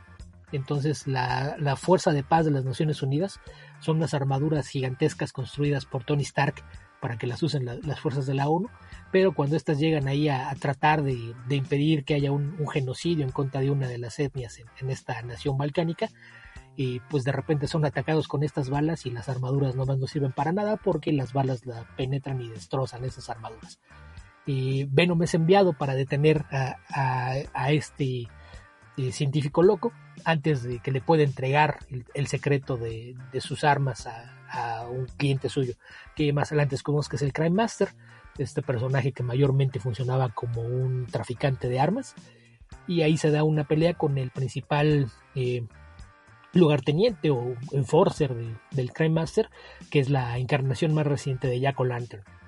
Ahí también hace otra cosa interesante Remender porque lo convierte en algo así como el némesis de, Venom en esta encarnación, y porque ahí tienen este enfrentamiento en, en, las calles de esta ciudad en ruinas, porque el, el Jack O'Lantern está tratando de matar a lo que se le pare enfrente y mientras que, Flash con, el simbionte está tratando de, proteger a algunos civiles que quedan por ahí al tiempo que trata de, detener al, científico loco para evitar que le entregue el secreto de, esta versión convertida en arma del vibranio ártico. Y a fin de cuentas eh, no, no logra evitar que se lleven el secreto de las balas, pero y mientras está peleando con, con Jack Lantern, matan al científico. En números posteriores y vemos a, a Venom, por ejemplo, en, en, la Tierra Salvaje, donde tiene un enfrentamiento con una, una, de las tantas versiones de Craven que han aparecido en este siglo, que está decidido a, a matarlo o morir, morir en el intento, porque está convencido de que su destino es que no encontrará la paz hasta que no lo mate en combate una araña de, que no podrá descansar en paz a menos que muera en combate con una araña. Entonces, si no tiene Spider-Man a la mano, pues Venom le, es un sustituto que funciona. Y la, la pelea ahí tiene un, desenlace interesante porque terminan en una cueva y resulta que la cueva está llena de murciélagos. Entonces, al principio parece que todo va bien para, para Venom hasta que logra herir a, Kraven y cuando Kraven grita despierta a los murciélagos y cuando los murciélagos se, despiertan gritando el simbionte se, se aloca y se desprende de, de, Flash. Esto decepciona a Kraven porque se da cuenta de que estaba peleando con un lisiado y no es alguien que sea digno de acabar con su vida, entonces ya no quiere pelear con él. Pero obviamente es la Tierra es la tierra salvaje, entonces no puedes esperar que los murciélagos sean estos eh, pequeños e inofensivos mamíferos, sino que son animales gigantescos y aparentemente están juntando comida y se los llevan a los dos. Eh, a Flash le queda una bala, usa la bala para matar al murciélago que, que lo lleva entre las garras y con lo que cae a, un risco y queda inconsciente. y es hasta ahí que se arrastra el, simbionte para reunirse con él. El problema es que eh, Crime Master tiene sus minas de, de, vibranium justamente en la Tierra Salvaje, esa es la razón por la que estaba Flash ahí, su misión era ir y destruir las minas de donde estaban extrayendo el vibranium, pero cuando llegó a la Tierra Salvaje pues se encontró con que Venom lo estaba cazando y lo desviaron de su misión. Entonces ahora tiene un par de pequeños problemas. Tiene 47 horas en la isla con el simbionte, está lejos de la mina que no ha podido detener, está muy débil y además mientras no tuvo el simbionte encima, las cámaras de vigilancia de Crime Master lo vieron y ya saben quién es. Así es de que eh, empiezan a tomar medidas, lo, típico, si no puedo contigo, pues me voy a desquitar con tus seres queridos y manda a Jack O'Lantern a secuestrar a, Betty Brandt. Y después de, esto, pues se viene toda la, la, secuencia del chantaje porque Venom va a destruir las instalaciones de la mina, y las destruye, pero sale un helicóptero cargado de, de vibranium ártico con rumbo a Nueva York y logra subirse al helicóptero, tira la tripulación, está a bordo del helicóptero y recibe una llamada del Crime Master que le dice, qué bueno que, que estás ahí arriba porque fíjate que no sabía cómo le iba a hacer para meter mi material a los Estados Unidos, pero pues tú tienes eh, credenciales militares y permisos de la más alta ciudad, entonces tú me vas a hacer el favor de traerme ese metal a Nueva York. Así, ah, ¿por qué haría eso? Pues mira, si, puedes, si quieres voltear a la pantalla de video te darás cuenta de que tenemos a tu novia, sé quién eres, sé dónde vives, sé quiénes son tus amigos, y entonces esto será el empiezo. Si no me traes el metal a Nueva York, acabamos con tu novia. Y ante la perspectiva de que eso suceda, pues obedece las, las, órdenes y lleva el helicóptero hasta Nueva York. Y aprovecha de, cuando presenta sus credenciales para que lo dejen entrar con el helicóptero, pues mandar un mensaje por ahí a, sus superiores para que sepan que, que ya está ahí y que está el metal. Y esto nos lleva a, otro problema, porque una vez que entrega el metal, eh, Craig Master le dice, bueno, eh, ahora es libre de irte. Dice, ¿pero qué? ¿Cómo así nada más? Dice, sí, eh, conozco tu secreto y eso es una herramienta muy poderosa. Algún día te llamaré para pedirte otro favor. Eh, ahora, si vas a esta dirección, allá está tu novia, tienes cinco minutos para ir y salvarla. Entonces eh, se va, les deja una bomba en, en, helicóptero mientras lo están descargando, pero uno de, los hombres la descubre, avientan la, bomba por un costado del edificio y, no causa mayores daños y se quedan ellos con el metal. Eh, mientras Venom empieza a tratar de cruzar desesperadamente la ciudad para llegar hasta la bodega abandonada en donde está Betty, pero eh, mientras él está lidiando con los traficantes de armas, eh, Peter Parker va a visitar a Betty y descubre que el departamento está en desorden y Betty no está. Habla con Gloria Grant, que es la, compañera de cuarto de, de, Betty, y le dice, no, pues es que no iba a venir a trabajar, se iba a quedar en, en casa.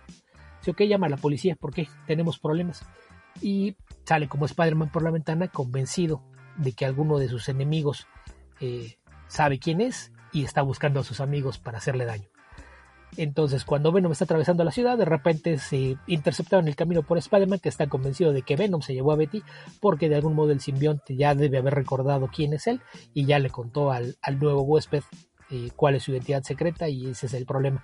Entonces tienes ahí esta, esta lucha por el control porque Flash ha estado poniendo tranquilizantes para tratar de tener al, simbionte a raya, pero ya rebasó la, marca del tiempo que podía traerlo.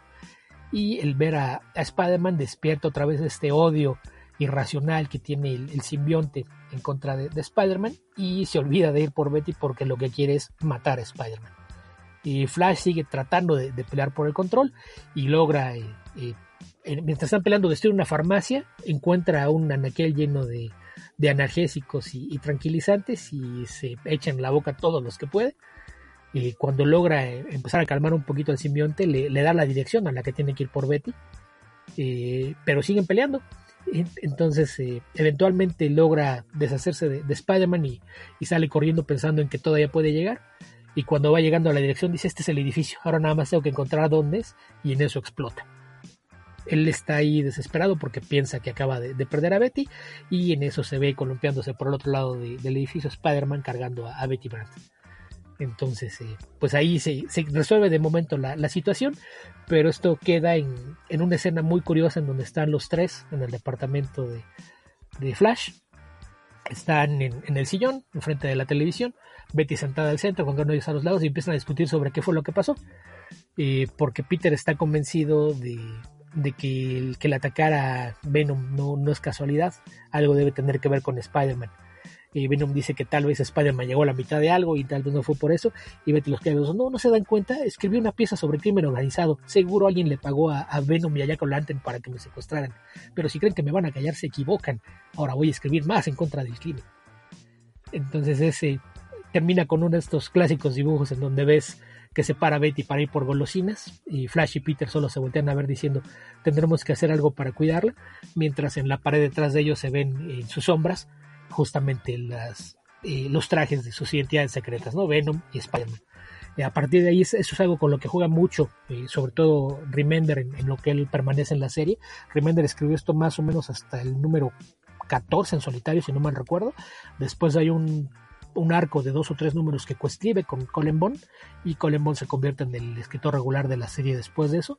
La serie duró eh, casi 50 números, que son 42, pero hay varios de estos que aparecieron como decimales, hay 13.1.2.3.4 y un 27.1 si no mal recuerdo, entonces son casi 50 números, pero es, es, algo que vale mucho la pena, la verdad es que el trabajo de personajes es algo que separa esta serie de Venom de todas las demás y hay cosas muy interesantes que hacen con el personaje porque en los últimos números de Remender, eh, cuando los Vengadores descubren lo que es el Project Rebirth y que están usando toda clase de material peligroso para revivir el proyecto de los supersoldados, cierran esa sección y lo que hace el Capitán América después de conversar un rato con, con Flash, lo recluta para los Secret Avengers.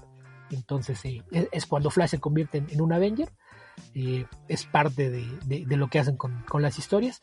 Y más adelante terminan mandándolo al espacio, cuando está en el espacio durante un tiempo se, unió a los Guardianes de la Galaxia, eh, eventualmente eso es lo que lleva a que reaparezca el Kree, que alguna vez fue el, huésped del simbionte, y también en aquella época lo convierten en un eh, caballero del espacio, como alguna vez fue Rom, este robot basado en una línea de juguetes pero es una serie que la verdad es que vale mucho la pena, pero sobre todo ese primer año de, Rick Remender me parece que es algo bastante recomendable si, si les gustan las historias con personajes bien desarrollados, secuencias de acción bien pensadas y, bien dibujadas, creo que eso es, una gran opción. Como mencioné, los primeros números los hace Tony Moore, de repente alternando por ahí con Tom Fowler, que le, entraba el quite cada dos o tres números, y Lan Medina hace por ahí del, del 7-8 hasta el 14, si no mal recuerdo pero es una serie que, vale mucho la pena, tiene, tiene por ahí muchas cositas y Jack O'Lantern se convierte en el villano recurrente, como mencioné, lo, tratan de, convertir en el Némesis y jugando mucho con esta idea de que conoce la identidad secreta, que es algo que, que mete en problemas a Flash mucho durante esas historias. ¿Tony Moore el co-creador de The Walking Dead o es un tocayo? Co-creador, ¿qué te pasa? En ninguna parte dice que es el co-creador, él era el dibujante al que le pagó su mejor amigo para que hiciera el cómic. ¿Qué, anda, qué anda reclamando derechos de co-creador? El arrimado ese. El arrimado el advenedizo. El advenedizo. Oigan. la, víctima más famosa del buen amigo a espaldas Robert Kirkman. Oye, entonces más o menos en total como cuántos años de, de publicación fue Flash Thompson Venom? Porque sabemos que tiene un, destino. Cuatro años. Como cuatro años de aventuras. tengo entendido que su estatus actual es difunto. Sí, en el cierre de Dan Slott en, Spider-Man, esa última historia con el Red Goblin, por ahí fue que, Flash encontró la, muerte, en una historia que también tiene que ver con Venom, porque el simbionte regresa a Peter Parker ahí para una última batalla. ¿Y ahora actualmente quién es Venom en los cómics? ¿O no hay Venom? Eh, según yo es Eddie Brock. De nueva cuenta. Sí, ya, ya está curado del cáncer, el cáncer entró en remisión y después de, Flash hubo un, ex militar por ahí que era mercenario, también trabajaba como minion de, de supervillanos, creo fue parte de la banda de Black Cat. Él por ahí, aparte de aparecer como villano en otras historias, tuvo una miniserie de 5 o 6 números. Y después le, le, quitaron el simbionte y eventualmente regresó a Eddie recuerdo, creo que Eddie Brock quedó curado del cáncer, entró en remisión, pero a raíz de por ahí cuando aparece el antivenom, ¿no? Sí, cuando el antivenom eh, ocupa a Eddie y anda curando a las arañas humanas en Spider Island, Ajá. Eh, que básicamente eso es lo, que hacía. Empezaba todo el mundo a manifestar poderes arácnidos y aparecía el antivenom y le decía, ya no tienes poderes. Ajá. En aquel entonces, cuando, cuando finalmente se separa el antivenom, descubren que el cáncer entró en remisión. Ajá, era como reverendo acá de... Oh Lord, quedas curado de básicamente los poderes era, arácnidos. Era el, exor era el exorcista de los simbiontes. Porque empezó primero curando poderes arácnidos y cada vez que aparecían con alguno de los múltiples simbiontes que aparecieron después, y él decía, ah, tú tienes un problema de simbiontes, pero te voy a curar, sal demonio, sal, va de reto. Que aparte tiene, que aparte tiene sentido que regresaran al simbionte de Eddie Brock porque pues se estrenó la película hace no mucho. Y eso hacen siempre, cuando va a haber algún evento masivo, si tú tienes a tu personaje principal que va a salir en la película y resulta que es, tiene la identidad de alguien más, la gente va a decir, pero ¿por qué? Porque si hay gente que se acerca a, a los medios de origen, en este caso el cómic, ajá, entonces si en la película tú quieres presentar a Eddie Brock como Venom, y en los cómics actualmente es alguien más van a decir, pero ¿por qué? Y no entiendo, y entonces no es tan fácil que compren. Y siempre salen el, el Venom. El, Venom. Oigan, y para ir cerrando, este, ¿por qué no dar un breve comentario? ¿Qué les ha parecido las eh, las aproximaciones a Venom en la pantalla grande? Las dos veces que lo hemos visto en pantalla. Lo bueno y lo malo. no hay bueno. no, no te gustó ninguna. La primera sería con, con, con Tobey Maguire y el mono este...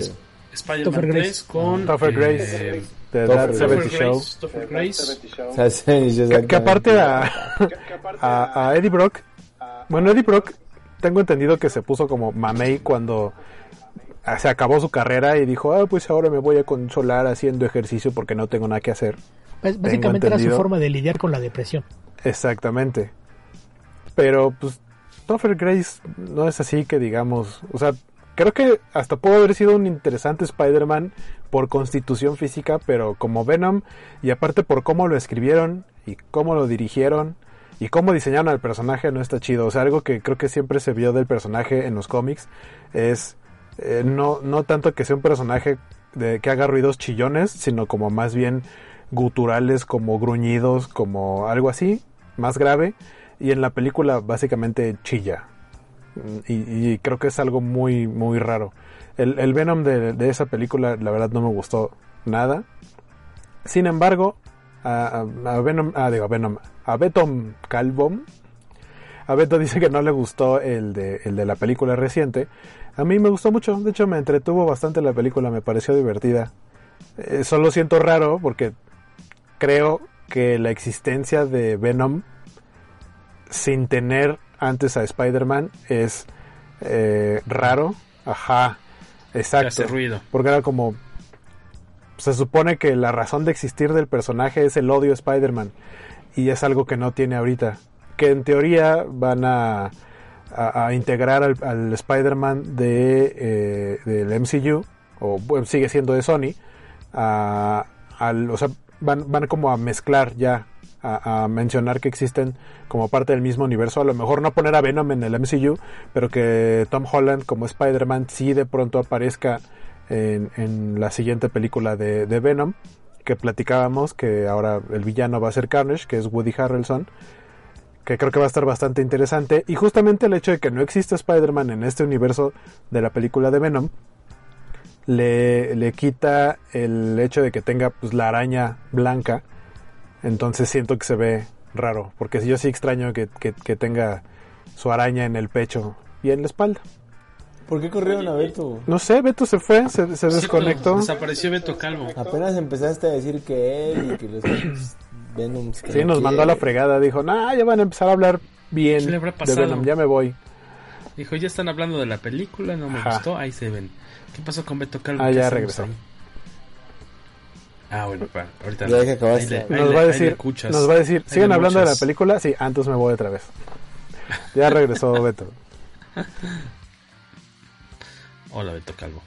Este, entonces decías que pues no te convence mucho No. Topher Grace eh, y que por el otro lado mm, te hace un poco de ruido no tener un Venom, pero sino un. Spider-Man y que esperas que eh, de ver de qué forma lo solucionan si integran o invitan de cierta forma a al actual Spider-Man cine- cinematográfico a la mitología de este Venom de la Sí. pantalla grande, ¿no? Eh, este, la segunda Venom para cuándo viene? ¿Es este 2020? Según yo es ¿Se estrena 21. o se va Yo hasta creo que es 2021? 21. 2021. Am- Yo también, bueno, coincido en su momento. Yo creo que todo el mundo tenía ganas de ven- ver a Venom en pantalla grande eh, con Spider-Man 3. Eh, muchos se decepcionaron tal vez por la constitución física, porque pues no se parecía casi nada a- al personaje como lo habíamos visto en, en los cómics. Y eh, en la pues su película en solitario creo que me divertí bastante, me gustó mucho. Yo creo que lo que más disfruté fue esta onda de, Que se de- hablan. de los diálogos, ¿no? Entre ellos dos, estos, estos diálogos internos. Eh, se me hizo eh, el humor que se manejó como medio medio negro, me, me latió. Creo que lo que más disfruté y los efectos. estaban 25 de junio chidos. de 2021 se estrena. Bueno, es la fecha actual. Sí, Pues en un año, poquito más de un año. menos. Un año más o menos. Eh, a ver qué tal. Bueno, y afortunadamente le fue Sí. bien a la película en taquilla, lo que permitió que pues podamos ver más intentos de hacer a este personaje en una forma que complazca a Beto Calvo caray. en la pantalla. Ah, caray. ¿no? Ya se fue otra cierto, vez. Beto Calvo no desapareció de, nueva cuenta, no sabemos qué ha pasado Yo con él. creo que Creo que- tiene broncas con su internet, pero también puede ser que dijo, siguen hablando de la película, ya me voy. Y en tu caso, Luis, ¿qué te pareció la aparición de Venom en, en el cine? Igualito que Guaco. No me gusta el Topher Grace porque no da el ancho de personaje. La neta es que no, no. O sea, está todo ñango. Físicamente hablando tampoco se asemeja a lo que se ve en los primeros Eddie Brocks que, que estaban aquí en, el, en la novela gráfica. Bueno, el recopilatorio. Y, y la segunda sí tiene un tema de efectos muy bueno. La de Venom. Y Tom Hardy, pues la verdad es que creo que al igual que Bane se mete bien en los personajes, disfruta hacerlo. Eh, lo único criticable es justo lo que dice Waco, que no hay Spider-Man. Pierde sentido y entonces entras el de basado en, en lugar de que sea pegado a la historia, ¿no? Entonces ahorita van a hacer algún invento y una melcocha para poder traer a, a Spider-Man, ayudarle a defender a, a, a- detener a Cletus Kasady en algún momento, ¿no? Pero a Carnage. Y eso a mí ya es demasiado revoltijo, ¿no? Pero en general creo que es una buena película, yo también la disfruté bastante, este, no, no espero tanto, no disfruto tanto el negro como tú, pero en general este, creo que es un buen personaje, ¿no? La araña blanca, que es lo que extraña Waco, dijo. Que yo creo que a- aquí habría que aclarar también lo, lo que pasó con, con la de Raimi, que el personaje es el... Ah, sí, lo metieron con calzador, le dijeron que a Eh, fuerza tenía que estar. Él, él tenía su, su historia planeada para ir de cierta forma. Dijo, no, no, pero tienes que usar a Venom, oye, pero ya tengo villanos y ya tengo una historia que, que se viene construyendo. No, no, tienes que usar a Venom. Entonces eso in- incluso afectó mucho de- del flujo narrativo de, de Spider-Man 3. Eh, tiene que ver con, con esa necedad de, de parte de Sony Pictures de tener a Venom a la fuerza en, en la tercera película y que también fue parte de lo que cansó a Raimi que dijo, no, y aparte quieren la cuarta hecha al vapor. No, se me van mucho a la goma. Y que no- le roba un buen de, de atención a Sandman, ¿no? Que está, a a mí me encantó ese. Es que, es que se ve eh, que, se ve que la parte de Sandman es lo que sí estaba planeado y sí está bien escrito. Es lo más triste. Sí. Thomas Hayden Church, ajá. Sí, que a muchos les molesta, por ejemplo, que él sea quien, quien mata al tío Ben, pero lo convierten también en parte del arco de personaje, porque es alguien que lo mató, pero se siente mal de eso que hizo. el, dejar que su necesidad lo llevara a, esos extremos. Entonces, eh, yo creo que Venom está mal en, la primera, y no tanto por Topher Grace, ¿eh? porque creo que la, idea con Venom es que ni siquiera necesitas que sea alguien físicamente imponente, porque el simbionte lo va a hacer por ti. El, problema es que no, no tenía una razón de ser, entonces lo, metieron muy a la fuerza, no tiene un arco de personaje que valga la pena, y no importa quién hubieras puesto de actor, no, no iba a funcionar. Y en el caso de la otra, a mí no me parece buena película. Es divertida, pero no es lo muy divertida que buena. Más bien es tan mala que es buena. Te, divierte por lo mala que es, porque alcanza niveles ridículos. Y eso de, que Tom Hardy es un actor, es un gran actor por muchas otras películas, pero creo que aquí estaba en piloto automático y se dio cuenta de lo bien que resultó lo de Bane. Tú hablas de una forma extraña y que nadie entienda lo que dices y todo el mundo va a pensar que estás haciendo un papelazo. Y camina chistoso. Así como...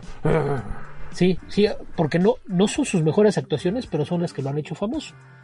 O sea, a, mí sí, yo, a mí Venom, quien me diga que es una buena película, se está engañando. Te puede haber divertido, que sí es divertida. Es entretenida y divertida. Pero de eso a que sea buena, es entretenida, y divertida, pero, pero buena, híjole, ahí, sí ya cuestionaría tu capacidad de, apreciación. Pero sí, entretenida lo es, bastante. Bueno, es bastante entretenida, eso sí. Me gustaría verla de nueva cuenta.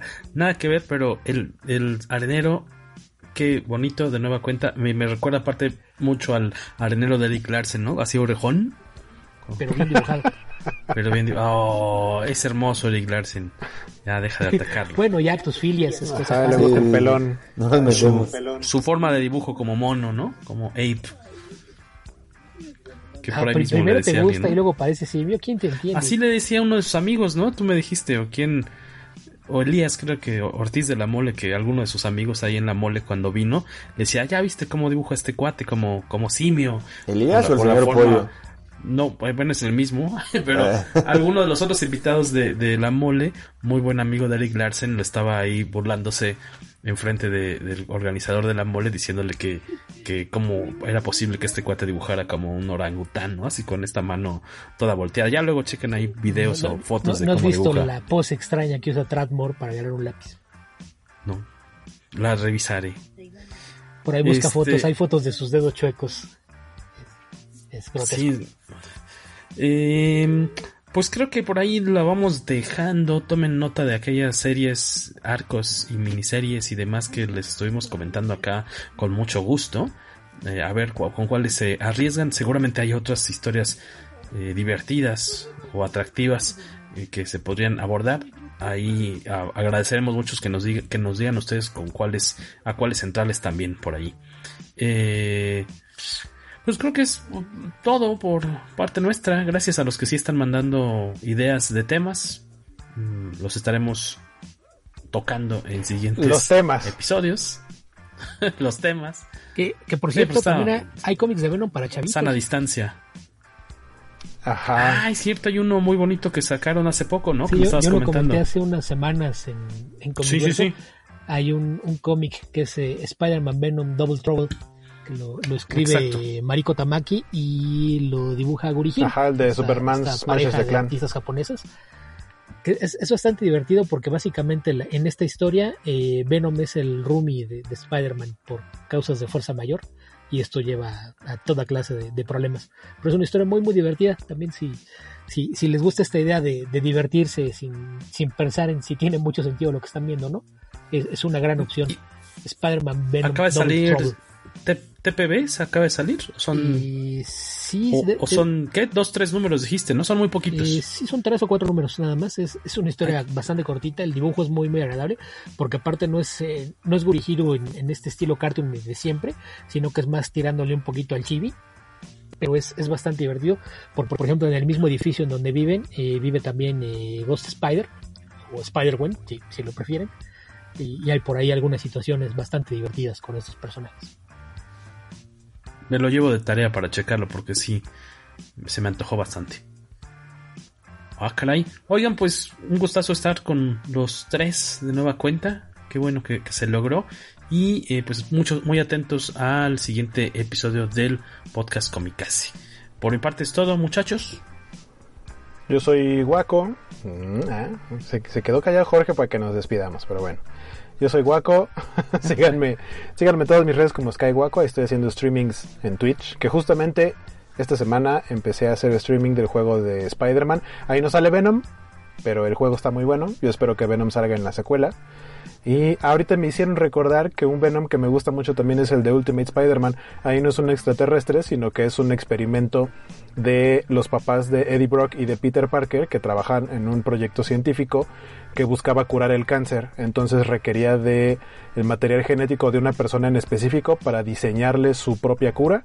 Y lo que hacen es justamente crear este simbionte con el código genético de Richard Parker. Por eso después Spider-Man eh, puede eh, él utilizar al simbionte sin como verse afectado, sin que lo, sin que le, lo haga, le haga mal. Y también existe uno para Eddie Brock, que es el que termina siendo después ya el, el Venom chido. Está bueno eso. Ultimate Spider-Man. Pues yo soy Luis y espero que Guaco haya dejado el TikTok ya. Este, las redes ya las conocen. El Instagram, doctor-macana, es donde subo las cosas. Y le cedo la palabra al señor Calvo. ¿A mí? ¿Otra vez? bueno, muchas gracias. Yo ya no. había acabado de platicar, pero si quieres más de Jorge Tobalín. El señor ay, Calvo ay, es Beto, Tobalín. tú eres el señor Pelón. El señor Peloí. Ok. Señor Alberto Calvo. Bueno, pues ya, como todo el mundo repitió y mancilló mi nombre durante toda la noche, yo soy Alberto Calvo. A mí me encuentran en Twitter como Albion2112 y me pueden leer en lograndeseas.blogspot.com donde escribo de todo y escucharme también cada semana en Comicverso, que se publica en comicverso.org, hasta con dos entregas semanales. Yo escuché que dijo que escribe ay, ay, con el codo. ¿Cómo que con el codo? Hasta con dos entregas. Creo que dijo semanales. escribo de todo. Pues muchas gracias, señores. Gracias a todos por estar por acá. Nos vemos la próxima semana, ¿no? En otro episodio del Y dice una, y dice dos, y dice tres. Poderoso podcast.